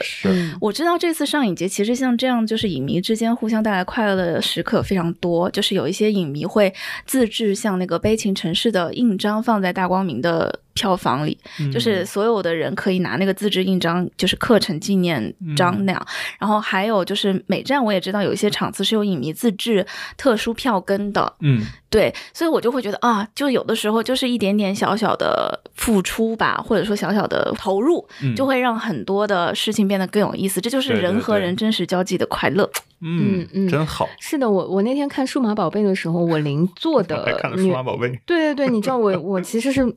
分不清楚皮卡丘之前是不是数码宝贝的主角啊。但是呢，我这次因为，嗯、就是小宋老师也也抢到了，我们一起看那个数码宝贝的时候，我邻座的女孩子包上挂的那些公仔和玩偶，嗯。她一定是看过这个大电影的之前，嗯。然后几乎都是能知道下一个台词要要做什么，这种他的那种快乐，我完全就是感染到。嗯。对，而且我们那一场那个数码宝贝，呃，那个也也有很多打斗的这个画面，呃，一动画片嘛，在那个呃虹桥艺术中心，然后非常大的一个厅，嗯。呃，一楼的时候就有小朋友就是哭了，说他快要输掉了，然后妈妈把他抱走，嗯，就是我们也看着就非常的快肯定不，会输的呀，不应该暴走。哎呀，但是不会干扰别人看电影啊。他已经难过了，哦对对对，他完全沉浸在里面。然后那个闪光少女啊，啊我之前就以为是美少女战士的时候，那个大电影的是《版本光之美少女》，《闪光少女》是另外一部电影。啊，对不起，那个《光之美少女》这个电影啊，最后我还是去看了。嗯看的时候，现场我有一种是很可爱？那个呃瞬间回到 BML 的那个感觉，因为那个嗯光之美。对不起，光美光之美少女，对，嗯。它有一种像奥特曼一样的用光给我力量的嗯那个 slogan，嗯。然后现场有很多的小伙伴自带应援棒，还会在那边嗯。打 call，、嗯。你知道，就是那个，而且那个电影啊非常的厉害，它有嗯。一种就是穿过屏幕跟观众互动的那个环节，哦就是请你们给我，嗯、我给我们给我力量吧！呀，你知道，就是啊、呃我我也是能感受到，就是隔壁桌的，就就是邻座的小伙伴们的一些快乐啊。嗯然后对，就是终于到了我的美少女战士这一趴，我就觉得说嗯怎么样，我也能感受到一些快乐吧。嗯，但是我那一场呢，在那个呃有一点远，在爱琴海那那边的那个商场里，嗯，大家都好冷静啊。开篇的时候，我只看到一两个在门口 cos 的，嗯、那个观众自发的 cos，然后会有一些合影拍照。嗯，可能是因为前后篇连在一起，大家就有一点困了。到哦只有到哦最后，太长了，太长了，真的太长，只有到最后出彩蛋的时候，大家就哦那种，嗯嗯，其他的瞬间就是少了那么一丢丢，所以我整个，嗯、看那个电影的时候，我有种，嗯、就是，嗯，好像在电影院看这个片子的时候，有点过于冷静的感觉。嗯嗯嗯，毕竟呃，对我来说也是非常非常童年的回忆和记忆了。所以这一次整个看的时候，哎，我我自己还是有一种，嗯、就是能感受到别人的快乐，但自己的快乐呢，好像少了那么一点点的感觉。嗯，没事，更多的电影推荐我们就单开一期节目吧。好是的，是的。然后除了这两个大头之外呢，呃，音乐节其实是我们啊、呃这一次六月份啊还是感受的比较多的。六月三号、四号的时候去看了那个呃陈山草地的广播音乐节。嗯，如何？呃，陈山音乐节我是第一次去体验嘛，因为它嗯是嗯、交响乐、古古典乐在哦呃户外的这个呈现。其实往年呢，通常我也不太会去凑这个热闹，嗯但是呢，呃，这次六月三号第一天，它是维也纳之声，嗯呃，相当于时隔三四年之后啊、好久之后啊，第一次看到国外团。嗯国外的交响乐是的是的团来演，其实刚开始的时候，我还会对说啊，在城山这样一个户外的场地去听交响乐会不会打折扣？嗯事实上啊、人家已经确实挺有经验的，就是、嗯呃，整个音响啊，包括因为是上海的这个呃电台经典九四七作为、呃。经常做古典乐科普和这个分享的今年九四七的电台会同时在电台里做同期直播，嗯，所以它整个音响效果和这个氛围都非常好。嗯但是因为城山比较远，回去的时候我是开车回去，又嗯、呃打开经典九四七，其实它重播了哦现场的那个音乐，就觉得好像在广播里听跟在现场，那确实那个立体声环境完全不同。嗯嗯嗯嗯、这是 那肯定对维也纳交响乐团的音乐会，其实当天我是看到非常非常多的乐迷啊，嗯就是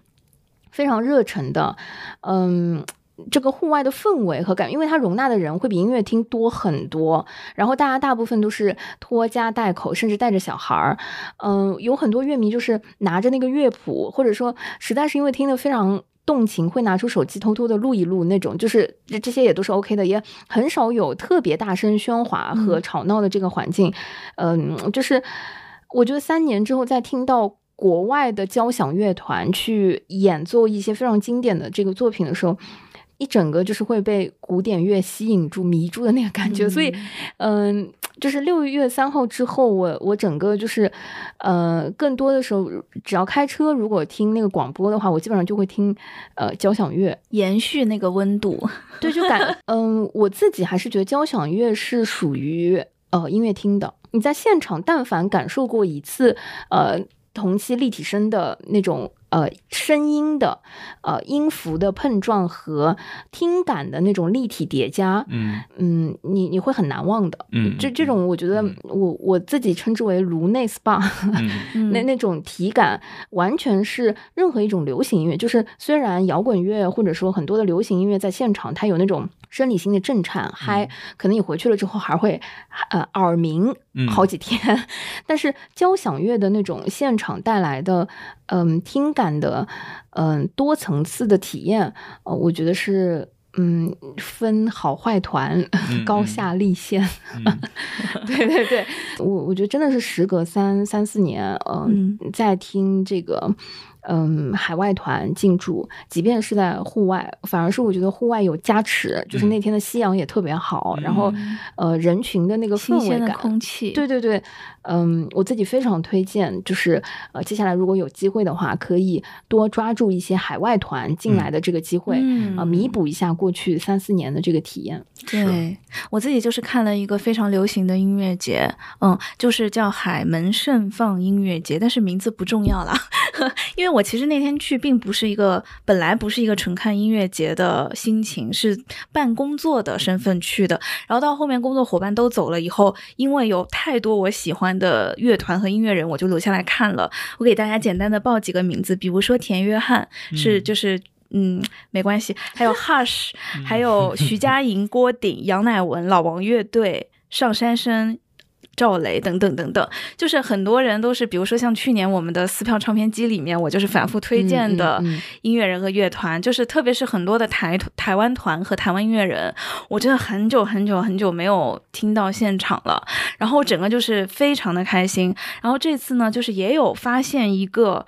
怎么说呢，在我这里是比较。呃，新的体验的音乐团就是康士坦的变化球，在这里也是着重的给我们的各位听友推荐一下。如果说呢，你之后看到有叫康士坦的变化球这个乐队的 live house 巡演也好，或者是音乐节也好，我觉得你可以考虑去看一下现场，因为他们的现场真的非常非常的震撼。你能够就我过去不是那种很爱听愤怒的摇滚的人，就是愤怒的摇滚的东西录成了 CD 或者唱片以后呢，在我这里的。听觉的愉悦度呢，可能没有。比如说刻在 DNA 里的 R&B 那么高，对，但是他现场的时候呢，因为他的歌词非常的当代年轻人困惑，嗯，我就能够能够感觉到那种 好像有点停滞不前、冲破不过去的那种心情，是跟我非常非常映照的，所以我就在现场整个大哭。然后我在嗯，就是那首歌，其实我之前也听过，然后甚至也听过别的歌手翻唱的版本，我都觉得还行，对。但是那次在现场听到。大家知道台湾就是一个小岛，他们的地缘政治等等更加的复杂，而且身处那个之中的人年轻人的状况，再加上他们的经济下行，其实比我们要更早，他们更早的经受我们这几年感受的那种无力感吧。对对对，所以那种触动感和那种就是心脏共振，而且他们是天生讲普通话的人。然后没有音乐创作上就会更亲切，对，就是你又没有任何的文化隔阂，他就是直接往你的心脏里面打，那种你的心脏在整个场域内，就是仿佛跟你一起在那个大夏天的草坪上的其他的人都不存在了，只剩下你跟那个音乐本身，这种震撼感就是让你可以不顾旁人开始流泪。我觉得这是后来我回家以后再听他们的唱片都没有感受到的那种震动感，非常的推荐康士坦的变化球。嗯嗯。哇，没没想到，就我对海门这个地方是没有任何，呃，就是地理上的这个认知只知道。海门中学很它就是一 个从上海开车一个半小时，是不堵的话更快。南它是南通的一个县，哦，嗯，现在应该叫海门区，南通的一个区。嗯嗯对对对，所以这个音乐就其实呃这么看的话，呃，可能最近啊，尤其是夏天到了，应该是在全国范围内有大量的音乐节。对，嗯。就是其实像现在怎么说呢，音乐节的水平也是良莠不齐，哦。然后也非常的混乱，因为嗯，我觉得大家就是在看，好像大家对线下演出的需求变高了，然后大家在带动城市旅游的时候，我觉得我不知道你们有没有经历过那个年代啊，就是可能在我小学 maybe 初中的时候，很流行有拼盘演唱会，各个城市都会开很多很多的拼盘演唱会，音乐节有点像把拼盘演唱会去掉座位的感觉。嗯嗯嗯，所以他嗯选艺人的标准其实参差不齐的。当然，有一些音乐节的品牌本身就是有一定的质感的保证，嗯比如说迷笛音乐节啊，嗯呃，草莓某种程度上也是有一种 vibe 在的。当然，嗯简单生活等等的我就不继续举例了。但是更多现在我们看到市场上的音乐节，它其实呢。不一定音乐节本身的厂牌是你可以放心的。那这时候我觉得你就是当用一个可能跟演唱会相比，呃，都是便宜一点的价格，嗯能够看到更多你喜欢的艺人的话，那就是值得。嗯嗯嗯，了解。所以其实还是看他的呃阵容吧歌单，嗯呃对对对对艺人对名单。嗯，好的，那么嗯、在这种拼盘的 这个这个 Web 下，就是我我们呃放掉音乐节的话，演唱会基本上就是非常聚焦啊，嗯就是。我最近看到最多的就是大家在陆续的抢接下来演唱会的呃这个票啊、排期啊，然后失败，甚至是我我觉得，因为海外巡演多了嘛，大家也都不不局限在呃国内看演唱会，也有说我为了看谁谁谁的演唱会，我我想要去一趟啊、日本啊，嗯。呃那个哪里哪里啊，哎对，嗯。甚至是嗯、我我前一段时间还还在问说啊，CoPlay 这个呃、嗯。演唱会要来，是不是要转圈？我自己当时还是蛮想看的，我想说嗯看一场少一场对吧？就是这种，所以演唱会其实呃最近在国内也很多，我们嗯演唱会 live house 我们也有看两个，对、嗯我看的一个其实还是有一点点拼盘啦，还有 Super Rice Ball，然后这个 Rice 呢就是王嘉尔自己那个公司白米饭。就是叫嗯 Rice，它就相当于是以王嘉尔自己本人为核心的，然后带上他的一些他欣赏的音乐人吧，就签了一个公司。对，然后这次就相当于是之前上市的那一家公司是嗯是 Baba Rising 吗？你说是他的经纪公司吗？Baba Rising 比较像是他的合作伙伴，哦，嗯嗯，就是比较像是他，特别是 global 的经济事务的合作伙伴，或者说海外的，特别是以美国为主的一些呃音乐发行和音乐上的合作伙伴。然后另外他韩国还有一个公司，就是他那个 God Seven，他有一个王嘉尔其实本身是男团出道了，而且他的目前也还没有解散，他 对对对，他还是 God Seven 当中的一份子。对，所以他在韩国也是有韩国的经济事务的，但是嗯、他之前可能那个 Team One 比较像是一个 studio 一个工作室。嗯那嗯 Team One 它就是一个王 team 嘛，所以嗯就是比较像他自己的工作室，而这个 Rice 呢，就是一个 family 的感觉，它有更多的艺人。嗯那除了王嘉尔以外呢，这次还有就是 Amber 刘奕云，就是刚上过浪姐的那个。对，然后还有 Higher Brothers 的 CP，哦，嗯，然后包括我还挺喜欢的，就是 J. Song 一个呃台湾的 R&B 的歌手等等等等，还有什么庆年奥斯卡等等的一些小偶像，嗯，所以它其实是一个。也是有一点像他们家族的拼盘演唱会的感觉，然后嗯再加上王嘉尔真的太久太久太久太久没有在内地演出过了，对，所以我就是觉得看现场还是挺有快乐感觉的吧。嗯对对对，然后嗯再加嗯上就是他们因为是作为一个嗯 family 的感觉出来，所以也有不少是他们的团秀团歌，就是王嘉尔跟他公司里所有艺人一起都有分歌词的那种歌。对，就是也还挺妙的。但是那天就是我是跟另外一个小姐妹一起去的，然后她是有在美国看过王嘉尔在那个呃 Eight A Rising，就是八八 Rising 的美国的那个音乐节演唱会上的表演，她还是觉得有差距。嗯，嗯就是在美国的演出可能会更放开，然后他整个人会更沉静一些。嗯嗯，所以大家有机会可能还是可以去海外看一看王嘉尔。好的，好的，哎，我我突然想起来，我我我现在想要我看的就是一个我没有买到票的，哦，哦，对对对，就是其实也也不至于买不到票，就是因为呃，我买不到，我是开票的时候就没有了。对对对，我是在闲鱼上呃，哦就就是收的那个，哦但是呃，因为我看的是那个橘子海在上海的那个 live house，然后我那天去看的时候就觉得哇，在现场碰到了很多那个。嗯，就是大家不约而同，因为我那天嗯在现场刷朋友圈的时候，发现了很多个视角的这个不同的现场照片。但是呢，因为现场人实在太多，嗯我也始终只有一个视角，就是你根本不可能走动。嗯，然后不可能变化。然后，呃，我其实对于这个乐队没有特别大的，嗯，之前甚至没怎么听过。可以听我们去年的撕票唱片机的节目，我里面有对他们的完整介绍。对对，我甚至我我我甚至一度以为他们是一个台湾或者是什么的团，因为他们基本上唱的都是一些呃咿咿呀呀的英英文为主的那个，就是比比较较小清新的，对那那个感觉。但是我觉得现场他们有一些呃更热烈的一些新的作品的风格。他们有有一点点，就是感觉跟落日飞车的音乐风格比较接近，但他们更热烈阳光一点，落日飞车更阴沉一点对点。对对对对，我一度以为他们是落日飞车的兄弟团队。嗯，不是，对，然后嗯，因为想去看那个 live house，也有小伙伴想去看，所以之前我就开始做了一些预习工作，就是开始听他们的歌啊等等。在嗯现场，我觉得它整个舞美啊啊，然后包括它非常巧妙的一些灯光啊等等，就是质感都很好。对，然后我也能感受到就是大家喜欢他们的一些原因。嗯对对对，非嗯非常有意思。我觉得去看 live house 还是会跟听唱片是完全不同的嗯感觉。不一样。嗯羡慕羡慕。对，就最近我觉得在 live house 的选择实在是有点太多了。嗯，对，就是包括呃上海整个，我觉得演唱会的市场也都热起来了。全国嗯其实演唱会的那个流转也非常非常多。而且其实票价会明显觉得比一九年以前贵了很多。嗯嗯嗯，对嗯我看那个就是王嘉尔那个 Rice Ball Super Rice Ball，最它是一个大的体育馆，就是浦浦东的那个体育馆，最最低的价位是七百八，而且还不是单人演唱会哦，是拼盘，嗯，就是山顶尖尖上的最最最。便宜的票七百八，而且这个我看它的票区也只有很窄的两条是七百八，剩下的都是高于这个价位的。嗯哦，真的卖得掉吗？就是啊啊，，That's the point。哇，厉害！所以就是，其实我能明显感觉到，一个是，呃，包括我其实跟朋友讨论，像像我这次就是张惠妹的演唱会，就是抢票失败了嘛，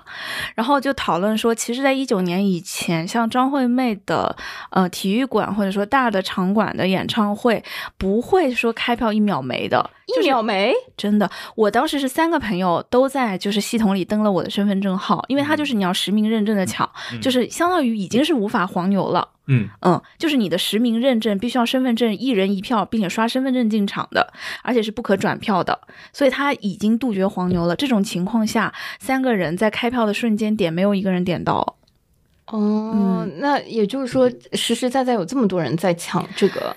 对，就真的哦很难而且买，接下来就是没有机会转收到转票这样。没有机会了。除非就是经纪经纪公司的人忽然就是大发善心嗯邀请，嗯 对，不然就是没有了。对，然后我们就会感觉到，其实，在一九年以前，像类似这样的演唱会，它的票价也不会这么高，然后它的呃票也不会这么难买，不会这么这么难买。嗯，就不说什么当天能不能买到了，起码不会说一秒没的程度。但是现在就是感觉有这种状况了。哎，那除了这个之外，就是我我们在前半段，我们今天想分享的嗯六月份，还有一个感受就是市场的那个火热啊。其实嗯演唱会已经让我们感受到市场火热，还有一个就是，如果演唱会需要花那么多钱，就大家一定要努力挣钱，对吧？就是 各个行业的展会，我觉得最近是非常非常多的。开始努力赚钱了，对对对，就是，嗯，赚没赚到先不说，就是至少大家都在非常努力啊。所以交合的机会出现了。对对对，就是我那天特地去看了那个上海的那个 IP 展，嗯就是 IP 交易会的那个展。展，对对，嗯就是嗯、呃好像往年也会有呃很很多就是海外的品牌啊，海外的对对对 IP 对对进入。那这次给我感觉最大的就是，其实在这个 IP 展上，嗯，其实就是两方会比较多，一方就是 IP 的内容提供商，嗯，就是大家在 IP 授权，就是有很多嗯日本啊、欧美啊游戏动漫公司，对，特别多。然后，嗯、还有一方就是，嗯、可以说是供应链渠道下做周边呐、或者说呃做呃玩偶啊，呃、嗯就是很很多这样的，就是大家双双方是在撮合一些商机吧。嗯，然后这两方，我我就是大家会带来很很多的那个东西，其实整个展会上大家都不卖。我问说、哦对啊，这个可以买吗？这个可以就就是都不卖。其实大家都是为了呃，真正的就是行业内就是能够撮合，对就是有一些机会等等。对，反正就是哦整个 IP 展给给我的感觉就是大家都在非常用力的，就是你能看到那个盒子里面名片就是一茬一茬，然后 大家就是开始呃做生意了。对，那个展台上面，其实除了它展示之外，它不是一个门面工作，就有很多的这个啊、小房间呐、哎，这个座嗯位啊等等，大家真的是坐下来，你走在那边，你就时不时能听到，哎，我有个项目什么什么，我就就觉得、嗯哇，非常有趣。对，嗯授权展我前两年有也有去过，对，就是授权展的感觉会有一点点像，嗯、什么电视节那种，就是大家其实就是想要线下，因为平时很多时候都是线上在沟通的，嗯然后线下呢，你就趁机就是大家再看看有没有更多的合作机会啊，赶紧就是勾搭一波这种感觉，还是一个大家很热烈想做事的。但是现在就是其实大家面临的问题，也就是最后你要做成这个事情，谁来花钱呢？就是。嗯 IP 方也不想花钱，然后乘坐方也不想花钱，就我就觉得就是大家现在很努力，但是其实整个经济环境并没有真的好起来。对对对，然后我六月初的时候去到那个苏州参加演出行业交易会的一个展会，也有这个感觉，就是，呃，反正走一圈就发现说上海确实还是演出行业的风水宝地啊，大部分的呃作品，但凡你看得上的，你基本上也就看过了。啊。然后。很多你没有见过的，你可能也不是很想去看那种。嗯。就是上海确实是在演出行业里面还是一个非常中心的嗯。呃一个位置。然后嗯。全国其实呃，我觉得不同类型和呃不同需求的内容，它的需求还是呃非常非常多样的。嗯呃，演出的嗯、可可能市面上的演出内容也是呃很很多样的，也不是说你只是在上海或者北京看到的东西就是整个演出市场啊、它在活跃的一些内容。其实，在嗯很多地方它有呃本土的作品啊，本地的一些传统文化的特色的东西啊等等，但是。整个演出行业的，我觉得跟 IP 展都是内容行业的一些展会啊，嗯。嗯，我觉得相比较而言，就是啊、非常的传统。对，当然它的活跃度也不是呃一个量级的，嗯。反正就是两相对比的话，会有这个感觉。但是有比没有好，因为有这种交易的话，也就意味着有更多人不只是需要通过朋友介绍才能认识，嗯而通过可以这种结展的场合，就是大家可以公开的交流。嗯，对，因为这些我觉得都还是行业，包括这两天走在路上看到什么，在上海有那个 AI、呃人工智能大会 One 等等，对，就是呃科技互联网行业可能都会有很多自嗯己活跃的东西。然后呃前一段时间那个户外展，嗯呃这个我觉得可能就是普通观众嗯呃会，反正现在露营啊各种也比较比较火热嘛，大家也。呃，我看到小红书上有很多什么户外展薅羊毛哦攻略，嗯，对大家，嗯、还是会会有很多呃采购啊，或者说选品啊，就是它可能更面向消费者，毕竟嗯是、呃新消费的嗯这个板块。然后那天我去看到。那个桌游展，其实我是在嗯同一天上下午去看了，哇，这一天能看两个展，你知道就桌游展你也比较厉害。桌游展我是前面一天去的，哦然后我还大迷路了，然后我，然后小友问我怎么样，我就说你可以去感受一下，就是是一个不同的世界。嗯，哇，完全就是呃，打开了我的一些新的认知。我一到那个桌游展的现场，我就有一种，哎，这不是小时候参加围棋比赛的现场吗？就 一张一张的桌子，大家坐在那边，啊对对对对非常认真。那个，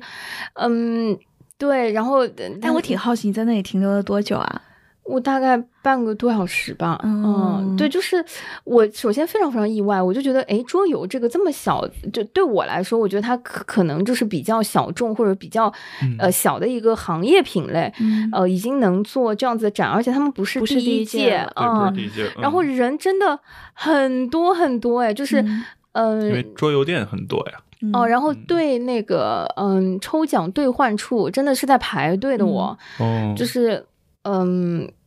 人声鼎沸，就是我嗯，我还觉得挺有意思的，因为就是他会有一种。怎么说呢？回到了 B 站线下聚会的感觉，哦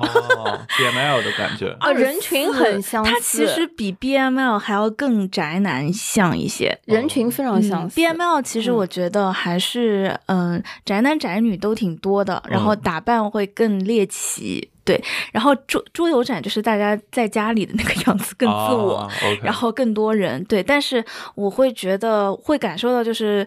嗯，桌游人群他的一些善意，就比如说，嗯其实我一开始一个人是有一点彷徨的，嗯，就是不知道怎么去 参与其中。但就是比如说，我发现某一个桌游我比较有兴趣，在那里看的话，就会有工作人员或者是正在那个桌子上体验的玩家说来。邀请你加入，对，你可以坐下来，哦然后一起玩，就会发现蛮有意思的，而且大家就是还蛮善意的，我不知道怎么形容这件事。嗯嗯，对，然后都是艺人，嗯，对，嗯，就是挨人充溢，哦你能够感受到他们平时一定都是挨人，哦挨到不行的人。OK，对，但是呢，在那种大家全是挨人的时候，就会对意一下，拉你一下、那种感觉。听不懂的，嗯，他听得懂，他听得懂。我然后我我完全感受到了这种就是挨人充溢的那个画面，你知道吗？然后嗯我整个就有一种嗯，我反而有一些要玩嗯对其实我觉得要就是玩一下，就是还蛮有意思的。而且我其实觉得它对行业有好处啦，因为嗯其实很多的桌游店，如果只是从线上进游戏的话，第一个就是要不然只有那几个大家都知道的游戏。嗯如果你想要有一些吸引新玩家或者你的老客户、老就是经常来你店里的人，让他们有新游戏可玩，你就容易买到垃圾嘛。嗯但是桌游展这种，它都是会提供现场试玩的，嗯所以其实对于这些小的店家来说，我就是可以现场试完了以后自己感受一下这个游戏是怎么样，而且跟创作者直接交流。就设计游戏的人会告诉你，我这个游戏是怎么设计的，它的玩法和规则和有趣的地方在哪里，你再决定要不要买。这样其实对于那种小的经营者来说，我回到自己的店里，跟我的玩家之间的沟通也会更有意思。嗯所以其实我觉得像就是这种，它确实不是针对我们的，就是它会针对这种，嗯，特别是我觉得就开桌游店的这种有从业者，会是一个很有意思的地方。嗯嗯嗯，我我觉得整个给我的感觉就是这么小的，就可能对我我我说小，就是是广泛意义上，我觉得这么小的一个品类，它都有呃自己比较蓬勃的这种展会啊或者交流啊，我觉得整个市场嗯确实是有一种呃大家都在非常努力挣钱，在寻找商机和这个成长的那个感觉。嗯嗯，就是好不容易能线下就多交流嘛。对对嗯反正呃，展会是我觉得六月份给我一个非常大的冲击，就是觉得怎么有这么多啊、集中性的一一下子搜罗的地方。嗯所以呢，嗯，我们整个六月份听到这里，你会以为我们什么都没看，什么都 没有看作品、看演出、看电影吗？也不是，我们哎还有穿插很多的正题东西。了 嗯，所以接下来呢，我们会跟大家分享一下六月份啊、我们在剧场啊、电影院和展览啊、嗯给大家的一些避雷和吐槽。传统异能，好意外的旅程，做到一些不劳而获的梦，看似幸运。好意外的旅程，平淡如水的爱情，看似安稳啊。好意外的旅程。得到一些可以任性的机会，看似自由啊。好意外的旅程，做到别人也想要做的事。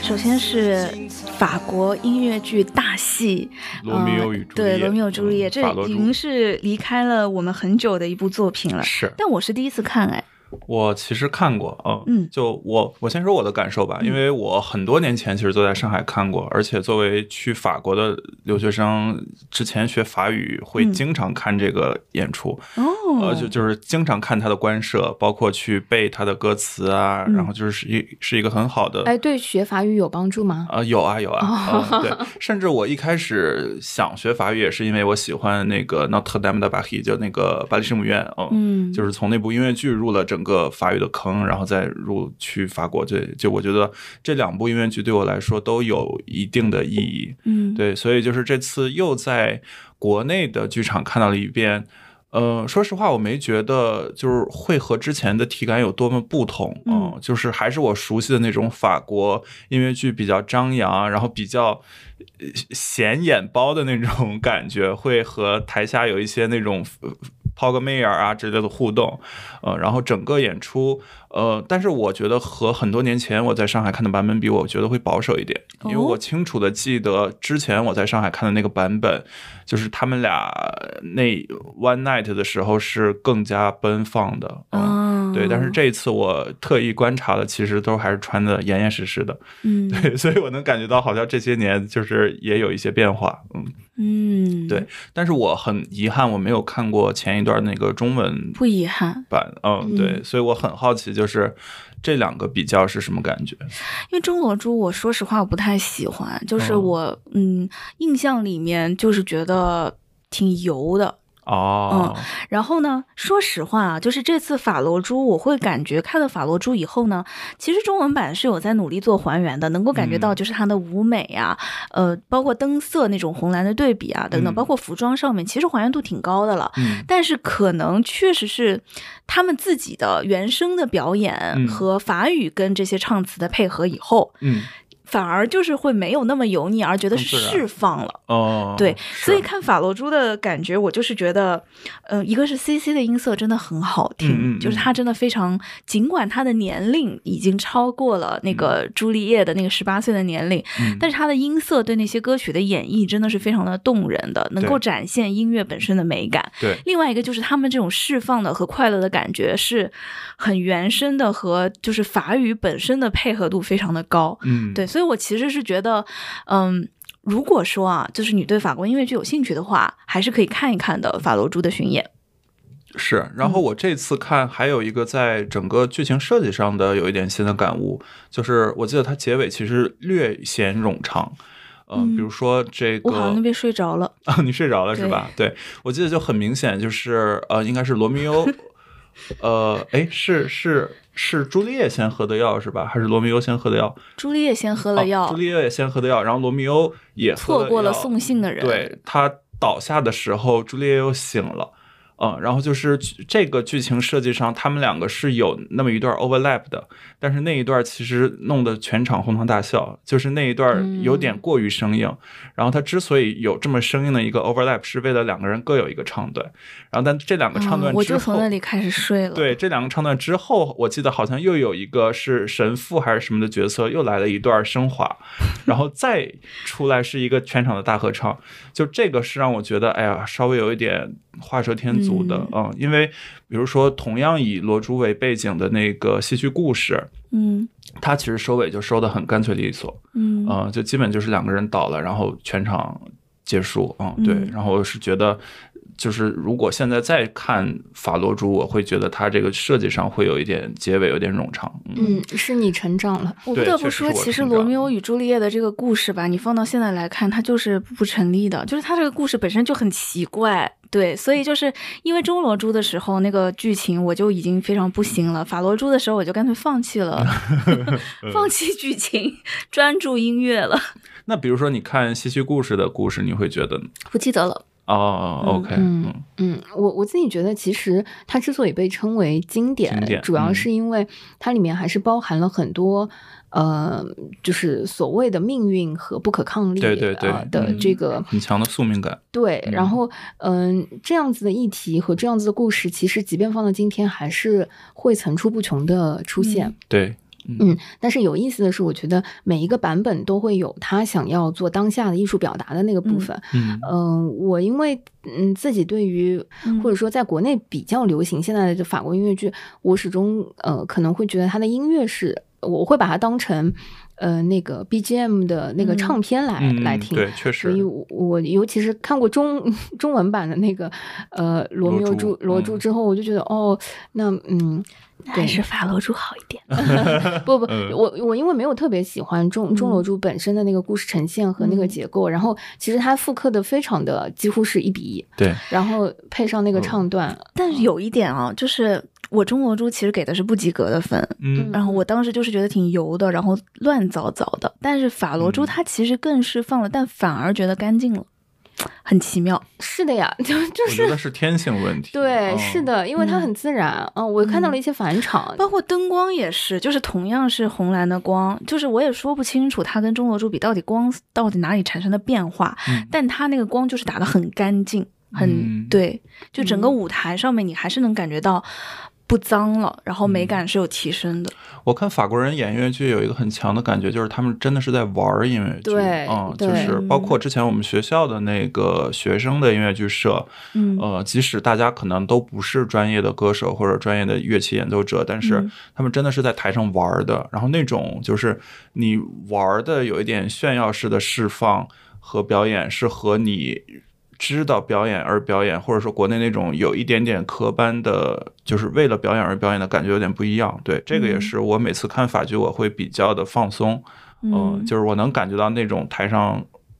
就真的很信马由缰的感觉。对嗯。对对，我觉得它有一种文化基因的感觉，这个就让我想起那个，嗯、我去看那个陈山音乐节的时候，嗯。那个呃王教授作为那个主持，他就讲到，呃，大家有没有觉得维也纳乐团啊，真的，他说就是人家自己的文化演绎自己的那个维也纳的那个音乐的时候，嗯。连三拍子最简单的三拍子就打出来那个节奏就会不一样，因为他不是一个人，嗯因为他不是一个人在拉，一个人在打，哦。然后他是一个乐队，就是每一个人对这个东西都有一种，嗯，就是很自由的，就是很本能的一种反应，然后那个节奏就会非常的自然，就好像中国人你你可能唱昆曲或者说唱京剧，嗯呃，你即便嗯没有专业的学过，但是你的文化基因和你的文化熏陶里面，你自然会知道，嗯、他的一些反应是怎么样的。嗯嗯嗯但是可能老外来唱京剧的时候，他要花九牛二虎之力才能模仿到他的一些呃基本点。或者说基本操作，可能对你来说就觉得，嗯，它有一点点机械。我我觉得这是一个非常文化，呃呃嗯底底层的东西，尤其嗯是当艺术创作的时候，它需要掌握了呃基本技能之后，要能玩起来。嗯嗯那个玩儿就是，呃，他需要在呃基础的文化认同和文化认知里面没有障碍了之后，他能够很奔放的去创作。嗯那个奔放的创作是在每一场它都会不一样是啊、所以嗯所以就是我相信，就是法国的这个原版应该是嗯、不会踩坑。对嗯对对吧嗯没错是好，好接下来一部推荐的音乐剧呢，就是《南墙计划》。嗯在我们这期节目播出的时候，其实大家已经听到小友跟老孙。嗯嗯的对谈了，就是南墙计划。南墙计划其实我们三个都还还嗯还可以嗯，我很喜欢哦。对我也很喜欢。我我觉嗯得是看着它孵化起来的、嗯呃那个质感，我我觉得嗯就是嗯，以如果以由着刚才的那个话题往下分嗯享的话，我觉得就是一种呃文化基因上正，对，嗯就是它不需要味儿正啊，对对对，它不 需要特别多的这个再去解释和融入那个背景，是就是整个南墙。而且为什么呃我会想跟老孙夫妇去做一个呃再做一个交流，就是因为嗯他最早就是从音乐生发的这样一个作品，嗯然后我觉得整个南墙的呃音音乐在整个音乐剧里面是非常重要的一个嗯、亮点的东西。嗯。然后呃，以及我觉得在原创音乐剧里面很久没有呃让我感受到，就是嗯这个音乐不别扭，嗯。或者说他哦。没有在硬熬某一种风格，或者说他要去模仿某一种呃国家和他就自成一风格，嗯。对，我觉得是非常 什么京韵 blues 是吗？对对对，当然它里面也有呃，我也玩了很多，我觉得原先在孵化的时候没有的一些东西，比如说嗯。他聊了呃什么是摇滚，对，吧？对，那什么是布鲁斯，那个太然后什么。帅了，就是你能感觉到创作者本身的，嗯，这个积累对。是是到的，是是对对对对在的，对就是大家真的也是在玩儿这个嗯作品和这个音乐剧，所以我相信他呃，如果再巡演或者说再嗯多玩儿几轮，嗯、他会再生长出更扎实的样子。我自己是嗯非常推荐可以去看一看的。嗯，对我一是就很被他的那个很中式的音乐的那个调所打动，二是也是因为我在北京其实也生活过很久，呃，尤其我读书的时候就特别喜欢钻胡同什么的，所以它有很多那种。细节呀、梗啊，我觉得是你要有北京的经验，或者说就是被那个文化潜移默化你能 get 到的。然后我尤其喜欢它有的时候布景是一个比较高大的红墙啊，然后会有一个树影，这就是特别典型的我印象里北京，比如说中南海附近的那个夜景的感觉，嗯，对，所以就是看整个剧的时候都有那种非常非常。亲切熟悉，就不光是故事熟悉，然后布景、呃口音熟悉，包括音乐的那个旋律也很熟悉，很亲切。就是这个东西，就是纯的中国原创音乐剧和比如说你之前本土化的，包括你韩国翻译过来的，呃，甚至是你比如说基于什么隐秘隐秘角落这种做出来的音乐剧，还是会更正宗一点。对，这是我很喜欢很喜欢的一点。嗯嗯嗯，当然我不是说它完美啊，因为啊，对，尤其是从它的问题还是对，嗯尤其是从孵化到呃整个团队的介入，要把它变成一个舞台上的作品，我、嗯我觉得，嗯，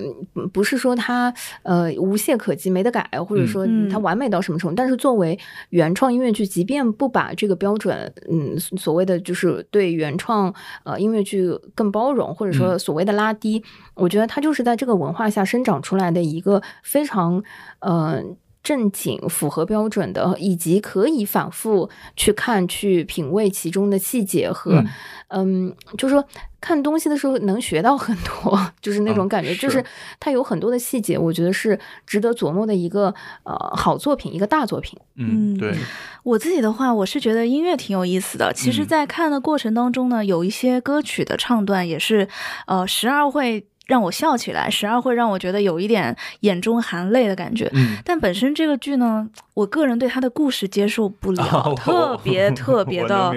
让我嗯跳戏。就是它的整体的动机和主要矛盾本身，我就不是很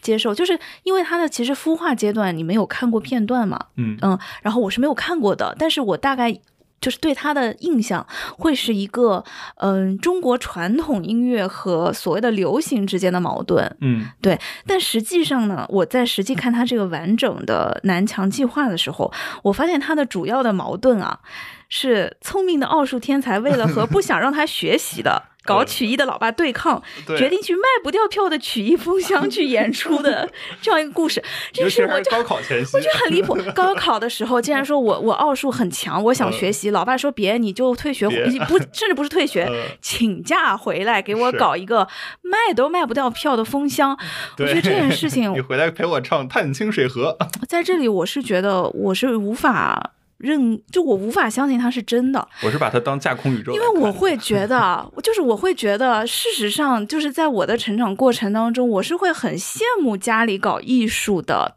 朋友和同学的，因为通常真实的那种自己搞艺术的家长，他是会在艺考上，就是提前给小孩做好规划，嗯帮助他。就是这个时候你是要做艺考的集训，这个时候你应该要去参加艺考，先去考哪个学校，再去考哪个学校，然后帮他找自己的擅长这个领域的应考的老师去帮他辅导，然后什么时候补文化课，是这样的，而不是说你就是别上学了，你就回来跟我卖票搞这种真的是票都卖不掉的风向演出这件事儿。我我觉得父母做艺术的是会劝孩子不要做艺术，我的亲身经历。所以我就会觉得，就是我自己的看戏的过程啊，很起伏。就是当他好好唱歌的时候呢，我觉得啊、这个音乐真是不错。是，而且就是一看一开始讲话，或者是到了台词的时候，他的嗯台词的表演的起伏，就是也很起伏很大。嗯，就是也很不正常说话的感觉，就是动不动上劲儿，然后老师忽然就要体罚了。高三的学校老师体罚，我不信，我真的不信，就是。This is Beijing。对，所以我我确实整体我没有能看进去啊、嗯但歌确实不错。我觉得如果本身你不是很在意故事的逻辑的话，还是可以看一看的。我是把这个故事当成为了去引这个歌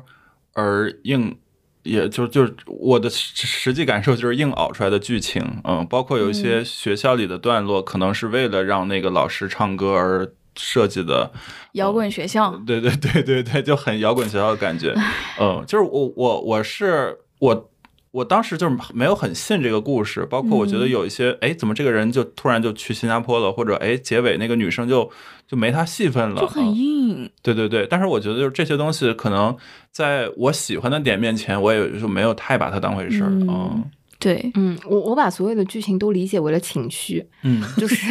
就是我我确实就是嗯，我想说还有让我比可能比比较出戏的就是，呃，这个咱中国的这个尤其是北方校服啊，实在是有一点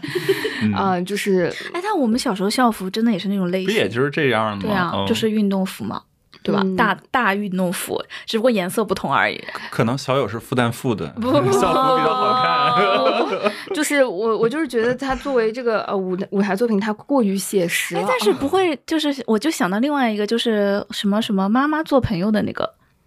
呃对，呃，我我不要和你对我不要和你做朋友哦其实也是那个话剧，对那种感觉。嗯对，所以其实整体上我，我自己觉得，嗯，南墙我自己最最喜欢的，尤其是把它当一个音乐剧看，而且它的呃曲目的创作或者作曲的创作，嗯嗯嗯，它不是只关注到旋律和嗯音乐，嗯它所有的中文词和它的呃音乐的韵和、嗯就如果有机会，他出那个所谓的南墙计划音乐剧的专辑啊，我觉得它是非常好听的。对对对对，而且是嗯因为他的呃音乐确实是有推动剧情和台词和很多的这个片段，包括他同一个呃，我觉得动机的音乐有很多不同的表达方式和、嗯呃表现层次。就是嗯，我自己觉得南墙我最最喜欢的一是舞美，二是音乐。嗯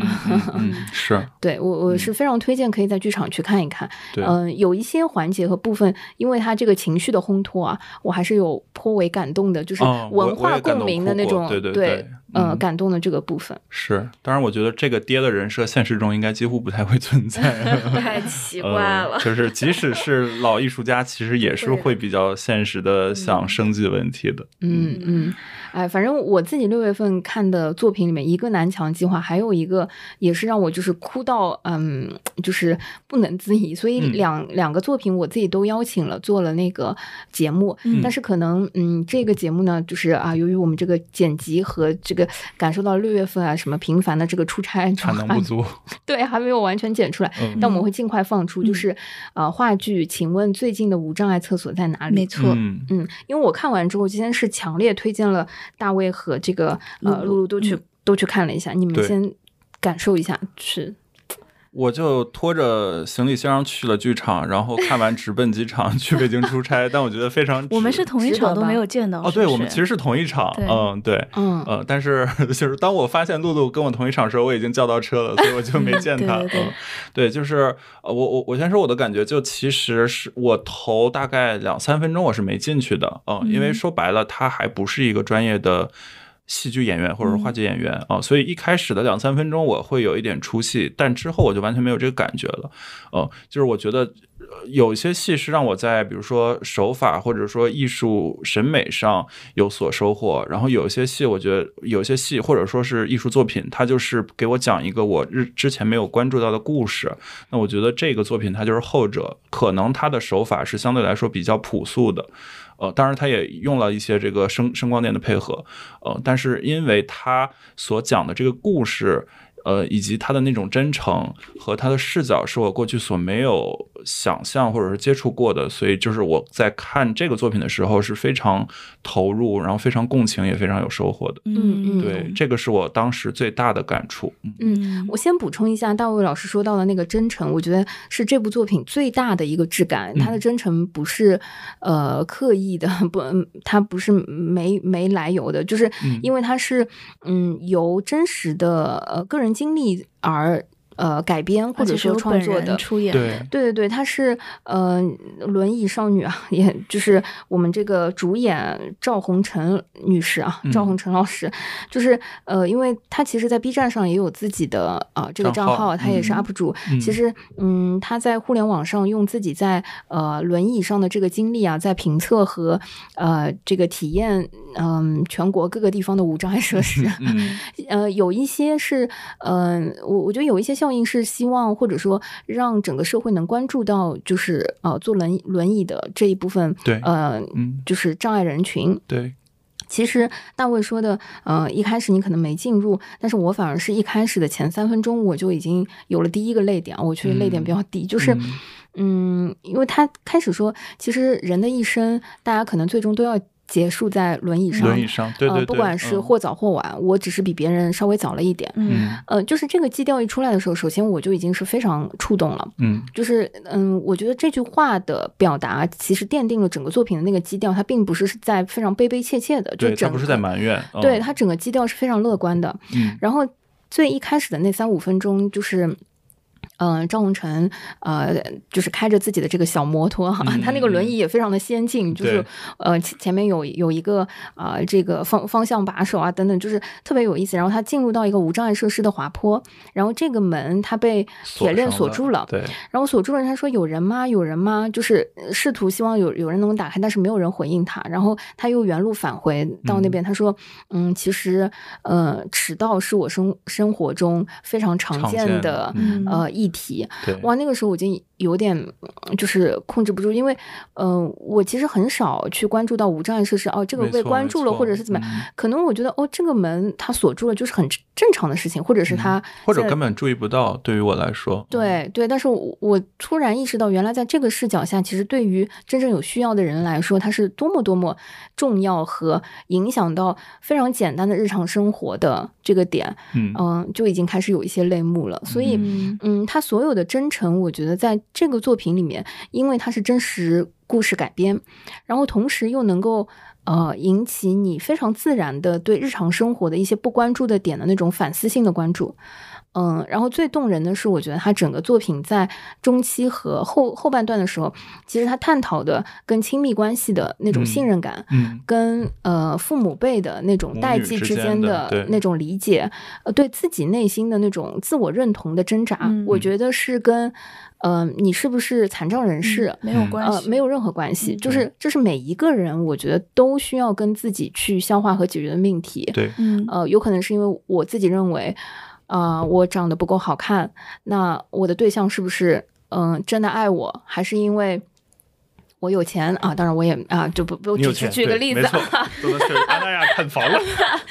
你知道，就是因为因为，比如说，我觉得赵红成在那个嗯作品里面，他会提到说，他觉得嗯他那个对象是一个所谓嗯正就是所谓正常人，嗯就是一个正常人为什么会喜欢一个呃我坐在轮椅上的人呢？他到底喜欢嗯我什么呢？是他是可怜我还是怎么样？就是这样子的议题被非常呃赤裸裸的抛在地嗯，对对抛在台面上的时候，我觉得嗯这不是一个只是给残障人士或者说让嗯大家看到残障人士的一个作品。嗯它是一个在当下我觉得非常呃独立的一个嗯、呃自我叩问的一个剧场作品。嗯嗯，我我觉得它非常非常值得去看。对，嗯就是唤起 awareness 的那种感觉，嗯，对，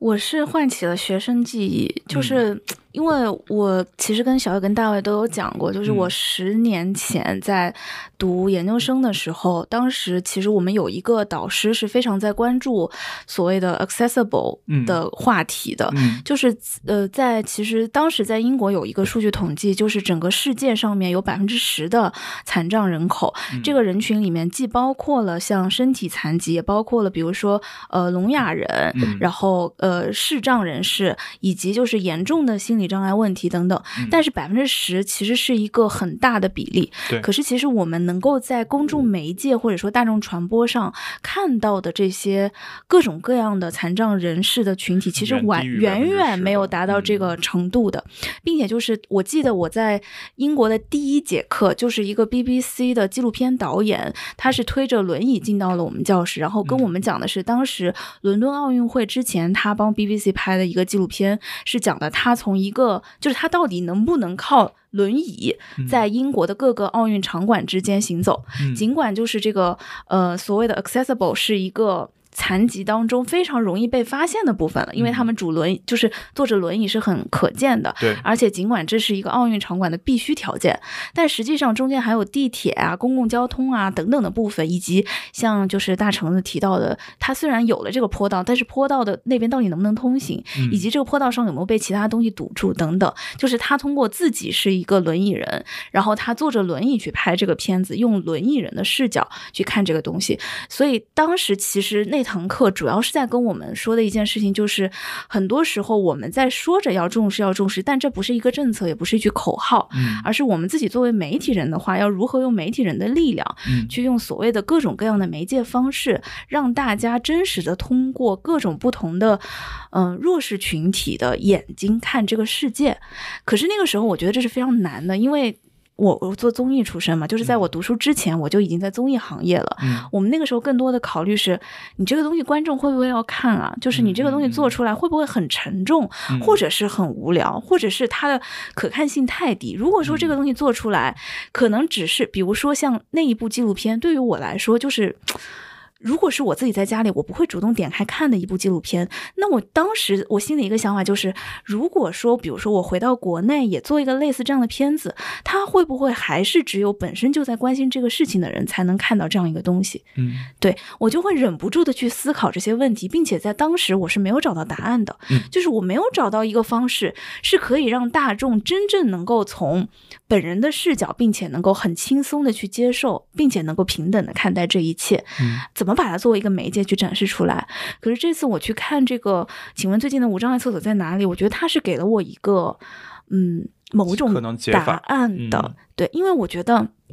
在我的就是在我走进剧场的时候，因为我。的想法就是，我想看他怎么去做这件事情。嗯。而事实上，我看到的很多就是，第一个就是他的主演以及他的故事原型这个大橙子，他自己做 UP 主的经验，使得他非常能够平和的，并且很了解什么地方该抑，什么地方该扬的，去讲述这些事情，他是很有经验的，而且他积累了足够多的生活碎片和素材和各种各样的角度，包括自己也经历了从小到现在的这么多年的一些思考，嗯。所以让他的整个故事的形成其实不会很沉重，有很多地方呢是会让大家会心一笑的，有很多地方是在你正好在紧张的时候，他会提醒你，其实我也是普通人嘛，嗯。其实我们之间的相处也不需要你一直小心翼翼的提防着我，还是怎么样，是。就是很多这样的交流呢，会让这个压迫感或者沉重感降低很多。对，但是他很多时候对于这种生活感的阐述是会让你提起共情的。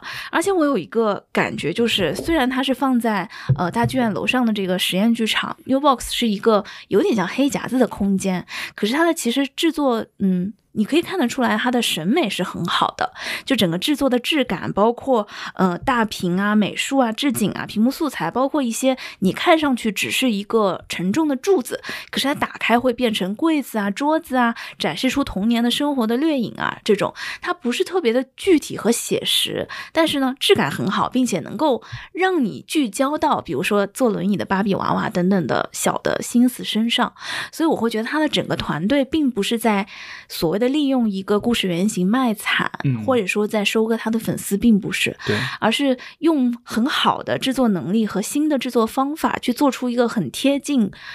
大众的所谓的贴近大家能够接受的视角的一个真正的戏剧作品。嗯这让我很期待这个团队未来能够继续带来什么样的东西。我觉得他们是如果有更多的资金，或者说有更多的人去关注到他们，他们有更多的卖票的信心，做出一些更大的作品，说不定也会有想象力的一个团队。是嗯对，嗯就是嗯、我特别想分享的是，因为我们和嗯、赵永成老师录了一期节目之后，嗯我我反而是对整个团队和嗯、他本人，就是嗯有机会出演这个作品，我觉得是更 respect 吧。就是嗯，他嗯、在其实，在宣传单页上，他有写说，呃，或许这个是一生仅有一次的演出机会，嗯你要来看嘛？因为确实是我觉得呃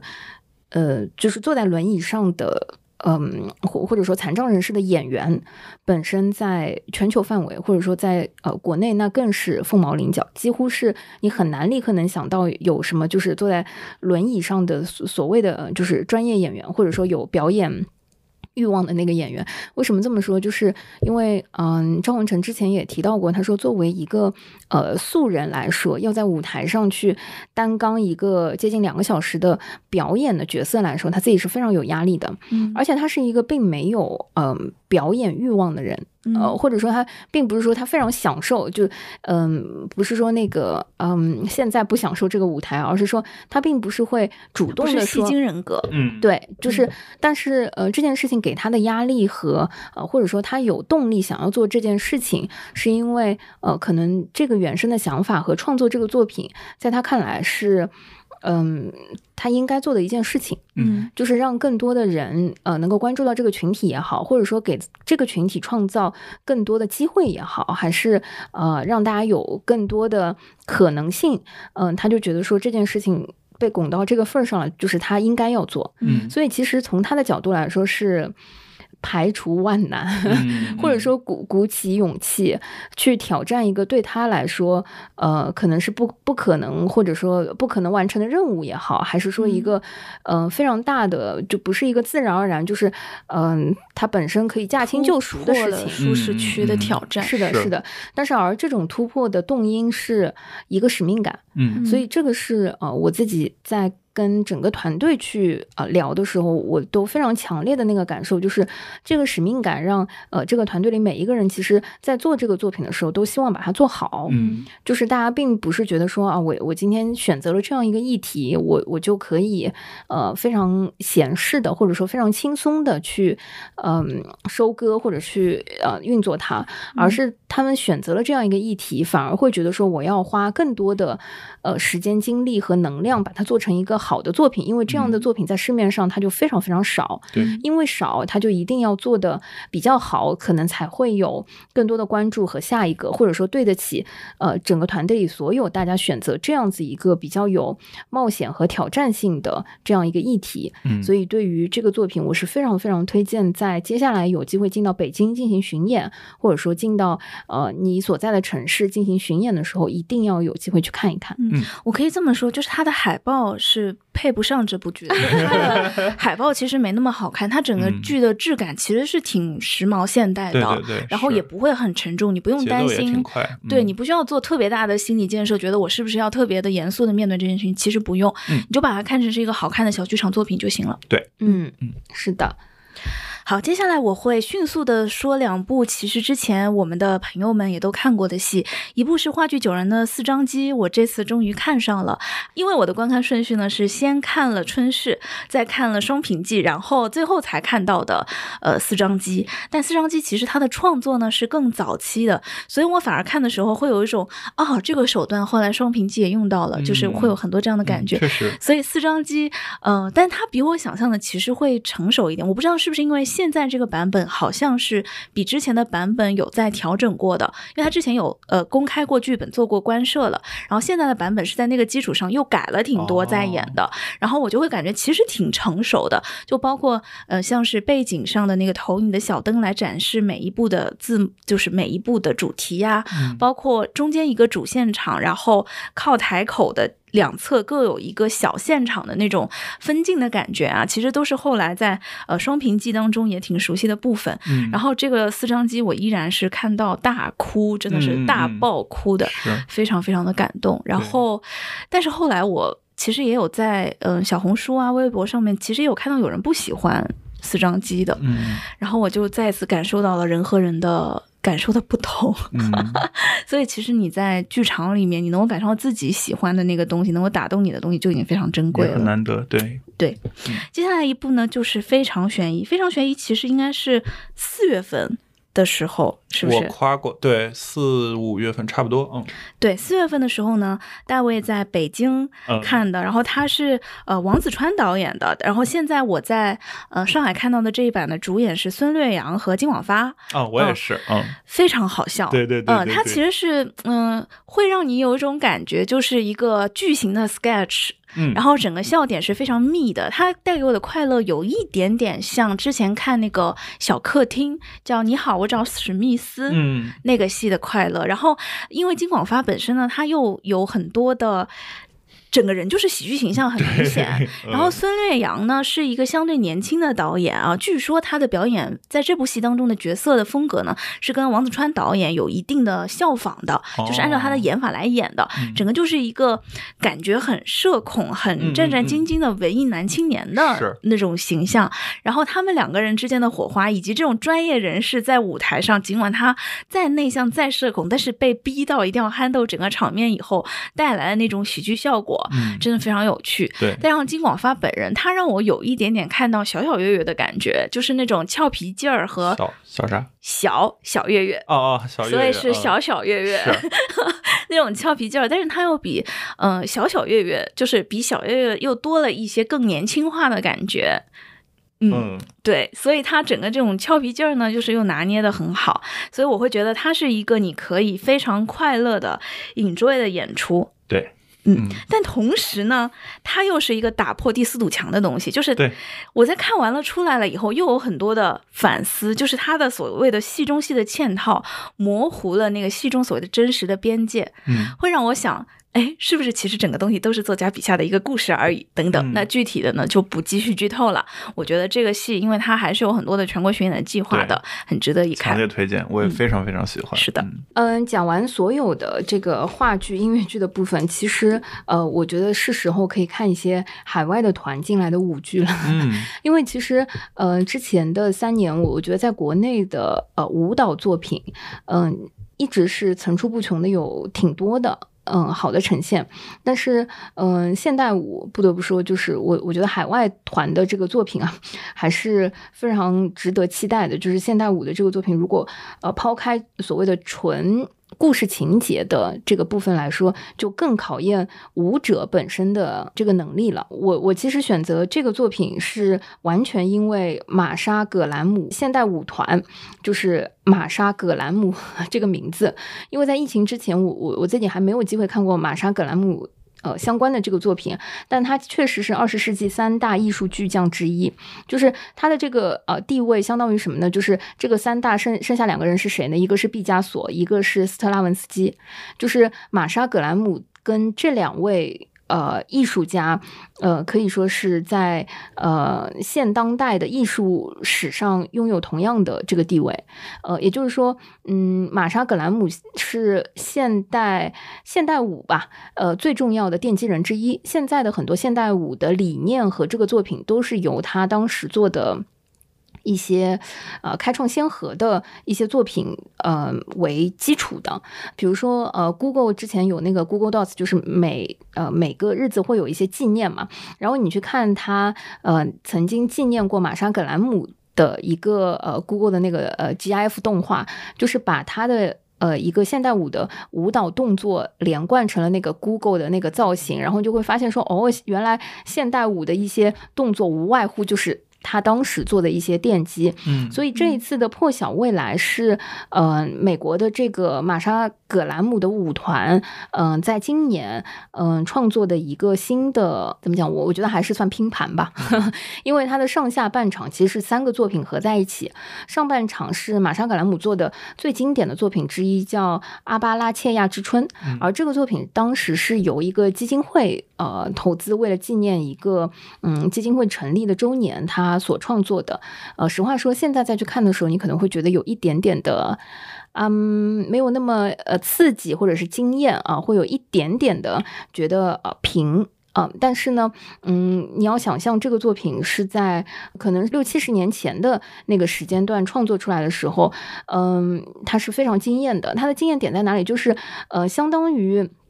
在只有芭蕾舞这一个重要的舞种在呈现的时候，所有的舞台上的舞蹈动作都是向上的，嗯嗯，就是它都是嗯很很少有颠覆这个向上的动作和向上的意向，嗯、而创作的舞蹈作品，而。玛莎·格兰姆是非常接地气的，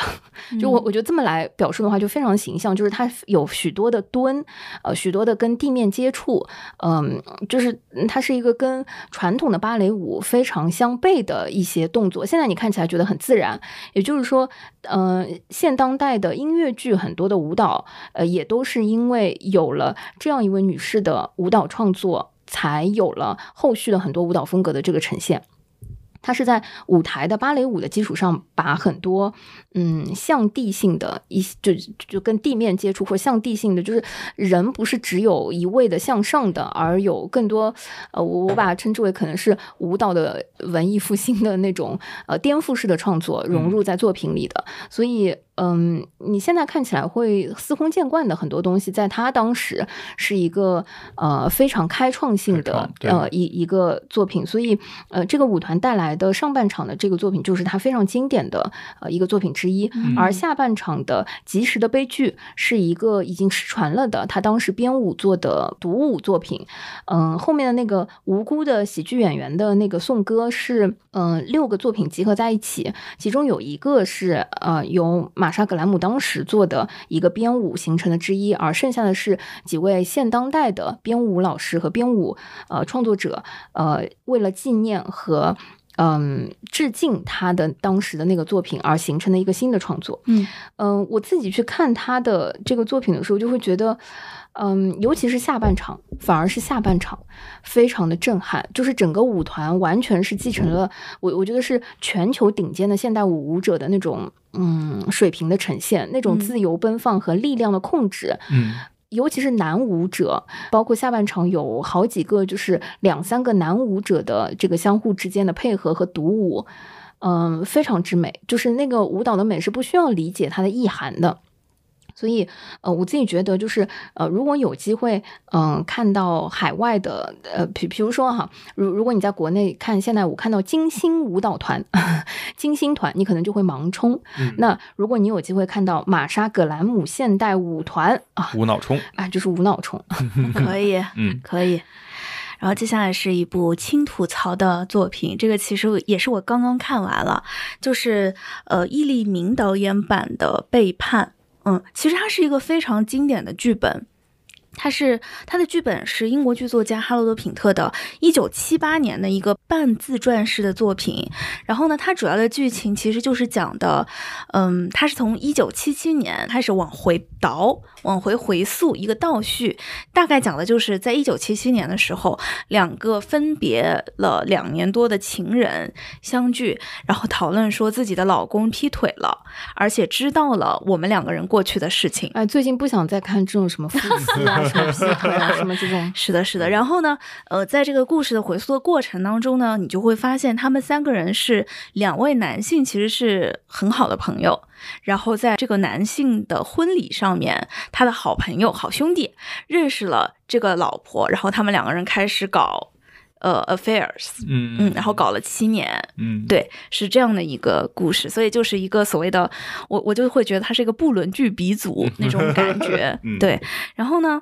嗯，哎，一个就是呢，其实一九七七年的时候，或者一九七八年的时候呢，可能这样的事情搬上了舞台是有些刺激感的，但是在我们接受了这么多日本不伦剧啊，包括国内有很多上海上画的 不伦剧场的轰炸了以后呢，就是这个故事确实它不不值得用两个多小时的时间慢慢的讲了。嗯会有一些冗长，因为其实你开头就会知道大概是怎么一件事情了。嗯另外一点呢，就是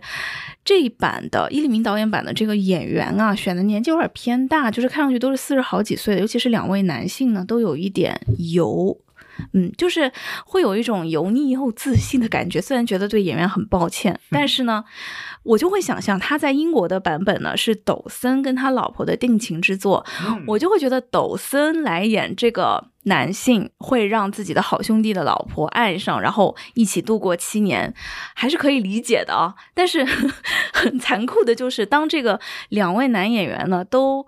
外形和气质都不是很佳的时候，而且又有些不知道哪来的油腻和自信的时候，嗯我就会对于为什么这位女主会爱上这样两个人感觉到非常的诡异。所以还是选角问题。我觉得是主要是选角问题，但是呢，这部戏呢也不能说完全没有快乐的。就是我昨天在看的时候，它是放在一八六二演的，嗯然后呢，一八六二嗯是一个黄浦江边的工业感的剧场。它在开幕之前呢，其实幕都是拉着，他平时在演戏的时候，后面也就是一个室内剧场而已。嗯但是昨天在哦开始演了以后，那个幕升起来，然后是一个像酒吧一样的场景，背后呢就是玻璃落地的玻璃的江景。哇，然后有一些什么呃茶几啊那种，就是感觉有一些酒吧里的客人是坐在江边的剪影的那个影子，然后配合其实伊利明挺擅长一些现代感的屏幕素材的制作的，然后那种场景的制作，它就会使得这个都市感。会出来，嗯。对，然后它每一幕其实都用一个，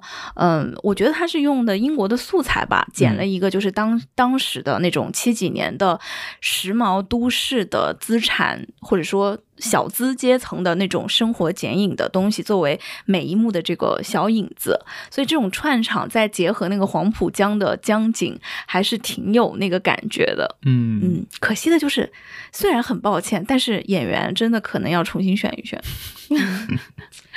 好的，因为我为什么会觉得抱歉呢？因为我觉得真实的生活其实就是狗血的，就是你不能说长得丑就不能劈腿了，对不对？对吧？就这是一个非常残酷的真实真相。但是呢，当你放在戏剧上的时候，就没有办法看进去了，也很难共情了。对，好的，好的，只是最近不想再看特别多的，就是说好的人间充满爱呢，就是大家都 啊，这个什么背叛来背叛去。好的，所以在电影环节呢，我们没有呃什么消失的他。没有，没有，都没有看吗？没有啊！哇，我们好有品味哦！我肯定不会看，啊，也不准备看啊，就是，所以我们这个电影环节都是一些呃快乐的，嗯 无脑的，就是呃这个想象力丰富的电影，还是很有深度的。对，蜘蛛侠、闪电侠。呃，万湖会议、夺宝奇兵全部都是推荐。嗯，对对，都是推荐。好的好的，那我们就是从它的上映顺序来吧。第一部就是最早上映的《蜘蛛侠：纵横宇宙》。是，嗯，我上周刚看。哦，你是刚看的对吧？我我这个是最早看的，我这六月一号看的。嗯，哇，超爽的，就是嗯。因为蜘蛛侠的上一部那个平行宇宙的那个动画，我是在家里看的新媒体，对，所以当时其实我感觉有一点，哎，是不是过誉了那种感觉？就是一个挺美式的动画片嘛。但这次在大屏幕上看，我真的是有受到视觉冲击的。就是它，第一个就是它突破了二三次元的边界。对，其实你不会感觉它是一个动画片在模仿一个真实世界的故事，而是你能感觉到它这个宇宙本身就是二次元的。嗯。对对吧？是这种感觉，就是这个事情，这个世界本身它就是一个二次元的宇宙，所以它并不是拍了一部动画，它并不是画了一部动画片，而是把这个二次元的宇宙给拍出来了而已。里面有一个宇宙是三次元的，我不知道有好几个三次元的宇宙，就是他们只是不同的宇宙打通了，而不是说我把三次元的故事用动画画出来。对，就这种感觉在我这里是蛮奇特的，嗯，就是这种冲破界限的感觉，所以就让我非常的 buy in 它整个故事。然后另外一个很奇妙的感觉就是它。他对漫画手法在大屏幕上的还原，它其实很多的时候你能看到，仿佛有那种就是以前手工画漫画的时候贴网格的那个素材网，是有一点点微微的错开，就有点像抖音那个试换的图标的那种感觉啊。在这部片中，经常会有这样子的视觉处理，会让你觉得它仿佛就是手绘的一样。嗯，就这个感觉在大屏幕上看也非常的爽。对对。就是会让你怎么说呢？某种程度上忽略我好像是在看一部动画片，而是进入了一个漫画的平面的世界里面，然后去看这个平面世界里的这些超级英雄，然后他们去掌握自己的人生的感觉。对，就我觉得他就是以电影作为载体，把很多个平行事件给具象化，然后这些平行世界包括比如说漫画，包括以前的电影，对吧？就是那个呃一代、二代，我记得都有镜头被剪出来，是呃，然后包括游戏，就是超凡蜘蛛侠，它不只是镜头剪出来，它还有就是一些人物直接出现在了这个宇宙当中的，对对对，什么笼子里、机关里等等。对，所以就是蜘蛛侠大战蜘蛛侠这个场。这这这一个片段实在太过瘾了，对，而且我就会感觉到以前会觉得很多其他的平行宇宙是我们宇宙的附属品，就仿佛是我们的记忆出了个分叉，或者说想法产生的改变，对，滋生出来的一个附属的世界。但是在这部动画片当中，其实人就是三次元的我们生活的这个宇宙，嗯，是一个只是遥远的平行的宇宙之一，就是大家会更加的平等的感觉，这也是我觉得非常有趣的地方。对对对，这个也是就是多元宇宙的最早的一个。就是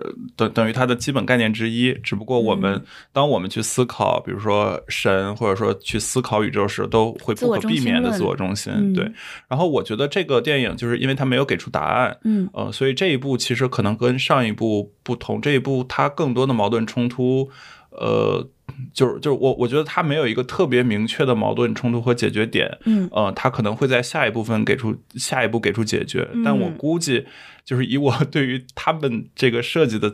推想，大概率是在自由意志和绝对论中间选择了自由意志，嗯，所以我也很好奇，就是我们的主人公是如何突破这个所谓的命运。绝对点，对，去在他的这个。这个世界的。蜘蛛侠中破除他不可不面临的那些悲剧，对对对对，嗯，然后这个是我很好奇，就是在下一步如何解解决的，对，然后就是首先故事会给我这种想法，然后另外就是它的画风，尤其它多种画风之间的呃调和和融合以及反差，就是给我带来强烈的视觉冲击。所以我在包括很多社交媒体上看到对这部电影的评价，它不光是一个电影，它是一个艺术品。然后我就是毫无悬念的啊、就它可能是和我玩过的最绚烂的这个三 A 大作，或者说在我我我我在这个博物馆看到的最呃富有冲击力的现代艺术不相伯仲的一种视觉冲击的感觉。嗯，而且它是真的要在大屏幕上看，对，然太后重要了。对，然后另外对我来说很有趣，我因为在北京看，我就就近选了一个电影院，然后它叫金鸡百花电影院。我当时也没多想，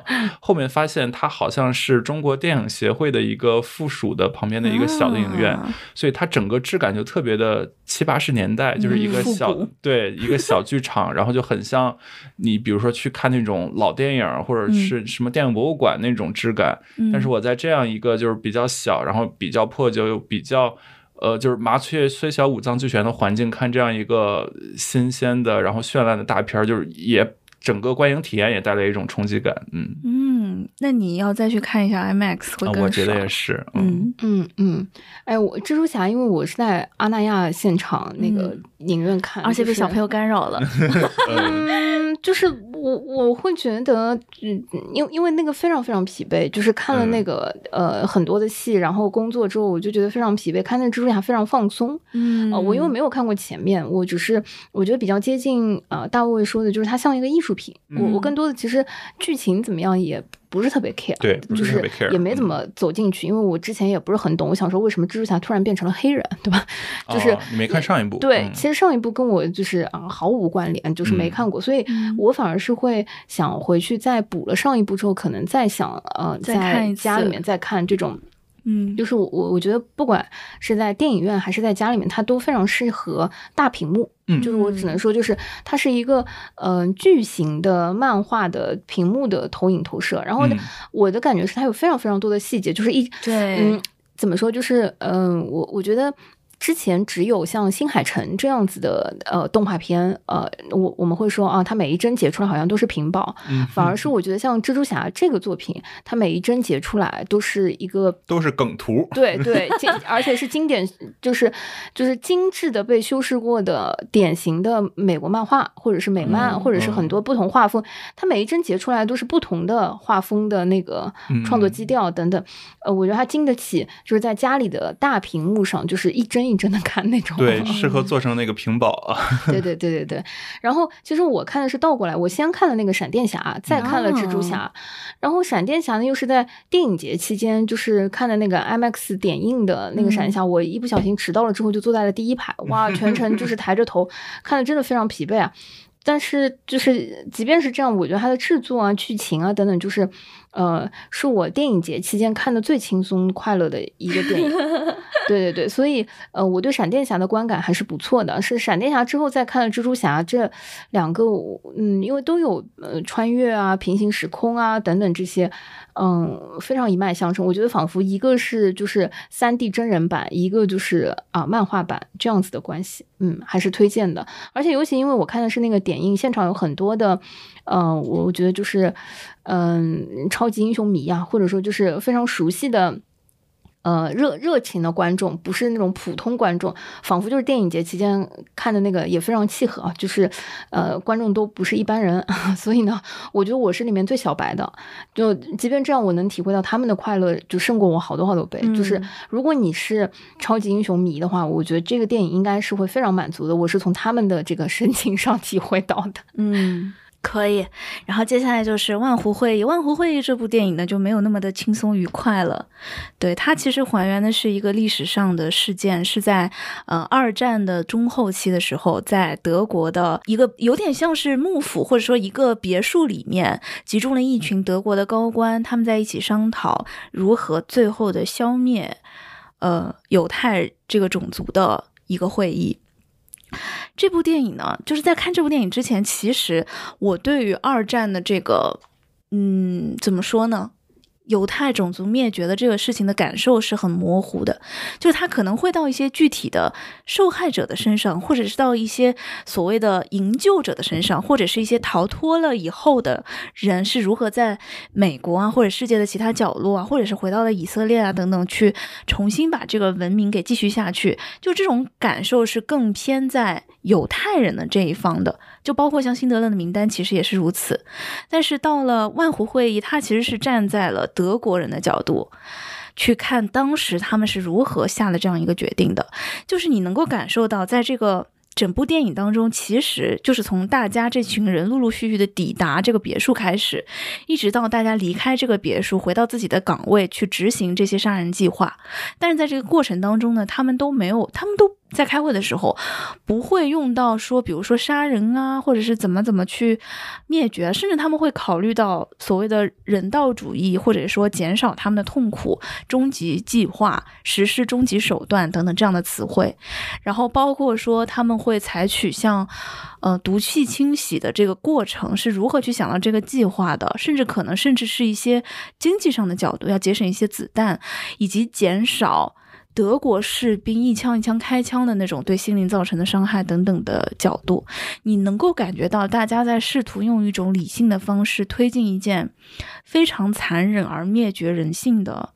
嗯。事情，然后大家是怎样笑着用一些幽默中间的茶歇，然后一些把个别的人叫到小会议室里，先去拉拢统一手段的方法，来集中其他的高官的认可等等的各种各样的手段，但实际上在推行一件非常残忍的计划。然后整个片子的拍摄呢，你会感觉它似乎是。处理非常自然的，似乎是没有带很多的情感的，没有那种夸张的咆哮、战狼式的怒吼，或者是眼泪，或者是流血等等，全程都没有这种东西。但是它却让你感受是更加的惨痛和残忍。它是用一种非常现实的方法，让你知道这些残忍的事情在现实社会里是会怎么样被决定、被发生的，而让你不由得去想，可能现在的社会里面，现在我们在似乎理性的讨论的很多的事情，可能也是在这样一种。好像理性和合理的方式去解释一些其实你心里并不认同的东西，可能很多时候我们坐在办公室前写 PPT 的时候，也是这样的，只不过恶的程度不同而已。就是，所以万湖会议会给我一种，虽然我一个人在那个影厅里面感受到了一种非常萧肃的氛围，然后接受到了一种精神上的洗礼，但是我觉得，嗯，像用这样的大制作以及很成熟的电影制作的手段，然后把它做成了一部商业片，在全球发行，进入到中国的院线。可以让大家在各个荧幕上面看到，然后大家虽然大家现在对这个事情已经定了性了，可是表演非常的克制的同时，让这个事情更加的落实和具体化。它不再是一个历史书上的事件，不再是一个让大家觉得这群人是不是疯了的感觉，而是一个具体的决策的过程。它反而有一种更深的警醒的力量，这是让我觉得这部电影非常有意义或者说好看的一点。接下来一部呢，它其实是一部好莱坞的商业大片，是《夺宝奇兵》第五部。《夺宝奇兵》呢，这个系列以前你没有看过，就印第安纳琼斯，我都看过，是不是个游戏？不是，不是。印第安纳琼斯还挺有名的一个电影，嗯，对，但它有点，就是有点像美国《鬼吹灯》。美国盗墓笔记有一点对。这种感觉的，所以这个 IP 很老了，很老了，因为它最早的电影是一九八年吧，对，一九八一年的《夺宝奇兵》呢，这就是我为什么就是后看《夺宝奇兵》的，而又跟万湖会议连着说，也是因为啊，它的故事背景其实也是发生在二战期间，希特勒在世界各地召集考古学家寻找失落的宝物，这个是第一部一九八一年的《夺宝奇兵》的背景。对，而到了现在的第五部呢，它的时间是放在了其实二战的末期，你已经能够感觉到美军占上风了。嗯，然后印第安纳琼斯伪装成一个德国士兵，潜入到德国的军队当中去偷走一个重要的宝物。嗯，然后这部电影呢，它牛逼的地方就是在于说，它还原了呃这个哈里森年轻时候的样子。就是他，你在最开始进电影院的时候，我甚至一度怀疑我在看的是八几年的电影。哦，就是他从整个呃滤镜，然后质感、音乐等等，就是那种。古式的那叫什么弦乐吗？就是以前的老电影、美式老电影当中的配乐才有的那种音乐风格，它是贯穿全全部的。对对对对对。然后呢，它的其实最开始这个片段呢是用呃技术做出来了他年轻的就 AI 做的他年轻的。就是样子，然后 AI 来生成的他年轻时候的动画，真的巨帅无比。而且以我们现在的科技发展水平和我们现在的肉眼是看不出它是 AI 做的的，嗯就很牛。然后也花了很多钱。然后后面就是时空切换到现代，就是他当年的算是嗯跟他一起去抢这个宝物的一个同伴的，呃去世了以后，他的女儿到了美国的大学里面找到他，然后他们又跟当时的一个没有被他打死的德国军官在美国碰到的，然后他们又又怎么全世界的去找回这个失落的宝物的这样一个已经八十七八十岁的老印第安纳琼斯的故事了。嗯，所以他看上去就是一个拍给老影迷看的电影。嗯嗯，说实话，就是如果你是小时候就是跟着爸爸看《夺宝奇兵》长大的，那我觉得你在这部电影里会找到非常多的快乐。嗯一个就是你熟悉的印第安纳琼斯年轻的样子，然后你熟悉的那种他们争夺宝物的那种刺激感，然后包括很多硬碰硬的，嗯、打法，就是现在已经不太见的那种 还原的状态，包括整个电影的刻意的做旧、复古。就会给我一种，它就不是拍给现在的人看的那种感觉，一种很有趣的时空胶囊和穿越仪，嗯但是也不由得让我觉得，可能这部电影在烧了这么多钱以后啊，也很难有下一部了。嗯，确实，对，因为像对我来说，我前面几部没有看过，我其实看这部电影，我就很难真的带着一个夺宝奇兵那种快乐的心情看，嗯因为我更多的想到的就是。我刚刚看完的万湖会议当中那段沉痛的德国人努力的劝自己，从上而下的欺骗自己，嗯嗯，让自己执行一些自以为是正义的事情。嗯好的，然后呢，就是我们本月唯一的展览，毕竟大家也感受到我们本月已经做了足够多的事儿了。而我这个展览其实也是插空看的，就是在阿那亚，我好像是有有一次看完戏，它的剧场旁边呢就有那个 UCCA 沙丘美术馆。嗯哦，然后呢，我就觉得顺便就进去看看吧，因为我本身是买了上海的 UCCA 会员的，所以我就是试试看的心情，然后到了呃阿那亚的 UCCA 沙丘，然后发现它的会员就是你不管是北京的会员还是上海的会员，都是可以在沙丘用的，就是你不需要再额外的买门票了。哦，可以，所以就是不看白不看嘛。对，然后我就看了当时正在展出的是，呃，阿魏杜阿尔和刘诗媛的双个展，叫做《心灵优化》。嗯这是一个非常现代风格的，呃，或者说是当代艺术的展。然后它有很多，嗯，对于很当代的表达的拆解，比如说，嗯、用。填色格，密密麻麻的小格子里面填色的方式去标注纪年历，就是比如说在疫情期间发生了很多的事情，然后它你看上去是一个小格子涂色组成的美术作品，但它其实同时又是一个记事簿，又是一个有故事的。留存就是这种当代艺术作品当中特有的那种表达和表现的统一的结合，就还蛮有意思的。而且就是大卫·杜阿尔和刘诗媛这两位艺术家本身，其实他们的年龄也相仿，一个是八三年的，一个是八五年的。然后他们的创作当中呢，都有一些先锋诡谲的。部分，然后比如说像大卫·杜阿尔的作品，他就会用到一些，比如说放大化的器官的机械和一些其他的素材的结合，做成一些这种装置，就还蛮有意思的。此外，你就是可以。在它这个阿那亚的海风当中，感受一些沙滩呐、沙滩边的美术馆的美好，这就是一种旅行当中的 bonus 的快乐。嗯嗯，所以它是有户外的那个部分吗？它是有一个天台，你可以看到户外，但是它的整个、哦展览还是在对它的这个建筑本身，它就是设计的是有一种半地下的感觉，跟沙子融为一体。哎，我作为就是在阿那亚看到那个 UCCA 的沙丘美术馆，只看到它那个票价和，就是你知道阿那亚整个非常大，就是本来走已经觉得非常疲惫了，再想说花个六七十块钱 在里面再走一走，就是嗯它好像没有是都缘分走进去。它好像都没有卖票。有有有，他单独有哦在那单独售票的，哦嗯，嗯有一些疲惫。作为业主，呃，不，作为 非业主，就没有这个勇气再迈进去。是嗯然后另外这个端午节我去了浙江一个叫衢州的地方，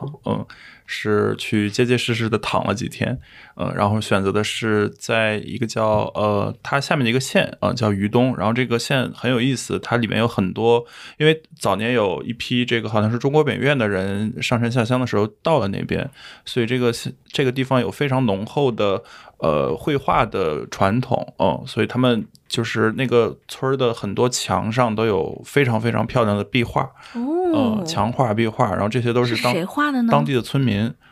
哇哦，对全民艺术家。对，几乎是全民艺术家。我记得当时那个客栈的老板跟我说过一比例，大概什么三百多人，有一百七十个都会画画。嗯，哇哦，对，就是非常非常有非常浓厚的那种美术的呃氛围和这个环境。哎，你为什么会选择这个地方去作为就是旅行，就或者说假期躺着的那个目标地？呃，我觉得就是相对来说比较安逸，然后同时也很现代，因为它是可能这几天这这这几年新发展起来的那种新乡村的感觉，所以整个嗯社会主义新农村。嗯，对，呃或者说是新旅游景点的感觉。哦，嗯它本来就是一个旅游景点，对他所以你想打造成一个以画村为主题的旅游景点啊、呃当然其实了解的人不多，所以其实游客也很少。它那个村里有一个中国乡村美术馆。嗯、就是一个非常现代的建筑，里里面理论上是会展一些这个呃以乡村为主题或者乡村画家的作品。不过我去的时候正好是就是当地的小孩儿的一些画啊，非常有想象力。对，然后我住的地不收钱吧？呃，对，不收钱，嗯。嗯，然后我住的那个就是属于可能别人承包下来的美术馆的一部分，哦，嗯，就是也是建筑很现代，然后门口就是呃背后是山，面前是水，就是非常非常呃宜人的一些环境，嗯，然后这几天又学了什么怎么包粽子，怎么做香袋儿。因为刚好是端午节，然后如何烤当地的饼，等等等等等等，对我觉得就是等于度过了非常闲适的这个就是田园牧歌般的生活吧。嗯，我我还是非常好奇，就是会选择这样一个嗯、呃地点，是因为你看了旅游攻略选的了，好像是有一点红的，最近，因为我看到不少人都嗯去了，应该是小红书上比较红。哦嗯，不少人都去了，对就是嗯有人会把它拿拿来跟以前的大理做对比，呃，但其实不不是一个路线，完全不是一个路线。其实没有那么大，或者说没有那么繁华。就是我去的那个村儿很小，然后衢州哦这个市也不是很大啊。另外，衢州很好的一点是它美食很多，嗯。对，然后它是很独特的，在浙江中特别喜欢吃辣的地方，哦嗯，，所以它的很多当地的名菜都是很辣的。是，你是能吃辣的我，不太能吃辣啊，，那嗯就得了嘛。对，我觉得就是我听下来又有一种感觉，想到了我爸爸的名言：不如回家。对，因为我我最近在看哦，就是嗯、呃我相信旅行或者说旅游是呃接下来一段时间里面大家都会呃比较关注或者说都会想就是嗯、选择的一种休闲方式了，嗯就是好久没有出去了，或者说不管是在国内还是国外，嗯，我前两天在嗯、呃看说，如果去日本啊，或者是嗯去韩国啊等等，也有很多小伙伴陆续的都已经出国。嗯，就是现在似乎大家呃选择目的地的时候，从以前的呃什么马蜂窝呀，什么这嗯种携嗯嗯携程只是工具吧变成了？小红书。对，就好像变成了嗯小红书，然后去的某一个地方的嗯景点，或者说就就要去的一些路线，似乎都高度的，尤其是陌生的地方，就是变成高度的一致性，嗯就是。嗯，对，所以不管是从目的地的选择，还是到了目的地之后看的一些东西，或者是自己的这个方式，点，嗯，对我现在都有一种 觉得似乎被大数据安排了，就是安排的明明白白，就有一种跳不出去关系，你不要被安排就好了。对对我觉得是这样。对好奇的就去看一看，不好奇的就不用被安排就行了。是，Follow your heart。对，尤尤其是对于一些陌生的地方，我都有一种哎，就不知该如何打开它，就它其实是一个矛盾的心理，嗯或者说相对矛盾的心情。就比如说，嗯，我因为我我前两天在听别的播客，他们讲说他们去韩国，嗯呃，说因为大家看韩综和很很多这个就是已经非常的熟念了，虽然可能去的次数不多，但是那个地方已经成为了呃最熟悉的家乡的那种嗯感觉。嗯，所以，即便呃，但那他们就是按照攻略或者说网上的一些大数据的推荐，反而去的地方不是很有意思，嗯但是自己探索的地方就很有意思。那呃，回过头来说，我觉得像衢州这样子的地方，嗯嗯，它显然不是一个在嗯广泛的呃大众媒体和比如说娱娱乐作品，呃或者是电影电视剧的那个触及，那它就是一个纯陌生的地方。对，就当它是一个纯陌生的地方，进入到我的呃旅游目的地的选择和那个如果没有当地的朋友的话，那似乎它就只有被大数据安排这一个选项。嗯还有就是你自己闲逛，对，嗯嗯，因为我就会想，我之前去泉州其实就是自己闲逛嘛，嗯。然后去泉州闲逛了以后呢，缺点就是回来以后你会再看到一些，因为你去过泉州了以后，嗯你的大数据就会记住你那个定位，对然后它会开始给你推荐泉州的景点，然后你就会发现哦，好像有很多热门的有意思的地方或者有意思的店，我并没有能够去成，但是优点就是你也会发现一些好像只有很少的人知道的有意思的地方，对。我觉得就是这种快乐也是很有趣的。我现在是觉得旅游只要避开人多的地方就都很快。对我也嗯是，我也是很害怕人多的地对方，。包括之前我去怀化做调研，然后也是 somehow 也是旅游，就是因为我们时间很有限，所以也没有去当地的什么古城啊什么的。嗯但是你哪怕就是去吃当地的一些菜，然后和当地人聊天，发现不同的生活方式，嗯呃我觉得也是很有趣的一些经历。嗯可能就是有一些人他会时间有限，他没有办法自己慢慢探索。那小红书啊，或者现在也有很多的旅行的播客啊等等的，会给大家推荐一些线路。对，然后他遵循着过去就觉得哦，这个地方果然不错，嗯，这个地方好像不太行。嗯就这也是一种体验的部分嘛。嗯那如果你的时间够充裕，你自己去闲逛，又会有不一样的感觉，嗯，嗯，好，好的，这就是我们今天所有六月份的分享。其实满满当当啊！对，站在七月份的这个档口，我我们能感觉到，就是嗯，虽然暑假似乎离工作的打工人离社畜太遥远了。对对对，但是我我还是觉得能够呃，因为最近走在上海的街头，我我还是能明显的感觉到，就是学生人群嗯，在上海这哦个城市开始变多了。对，嗯而且，嗯、似乎大家在呃憋了这么久之后，就是还是会把暑假当成一个就是出行或者出游的这个时间段吧。嗯嗯，挺好的，那就 Happy Summer。好，嗯，对，然后整个七八月份我们也会呃，应该没有那么多的出行了吧？哎，我现在还不知道，因为我现在就觉得时间过得又快又慢的。因为比如说六月，你不觉得我们做这么多这么多事情，已经恍如隔世了吗？阿那亚仿佛恍若隔世，对。但其实就是六月下旬的六月事情。真的过得好漫长。对对对对对。行，那我们就下对啊月到时候再回顾吧。对，那我们下期再见，嗯拜拜拜拜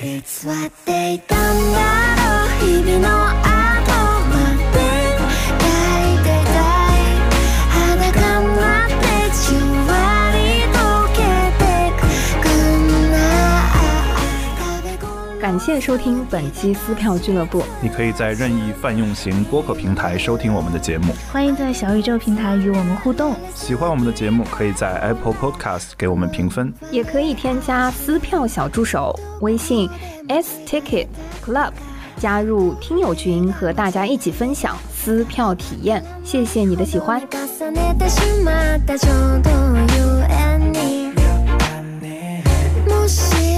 許されるなら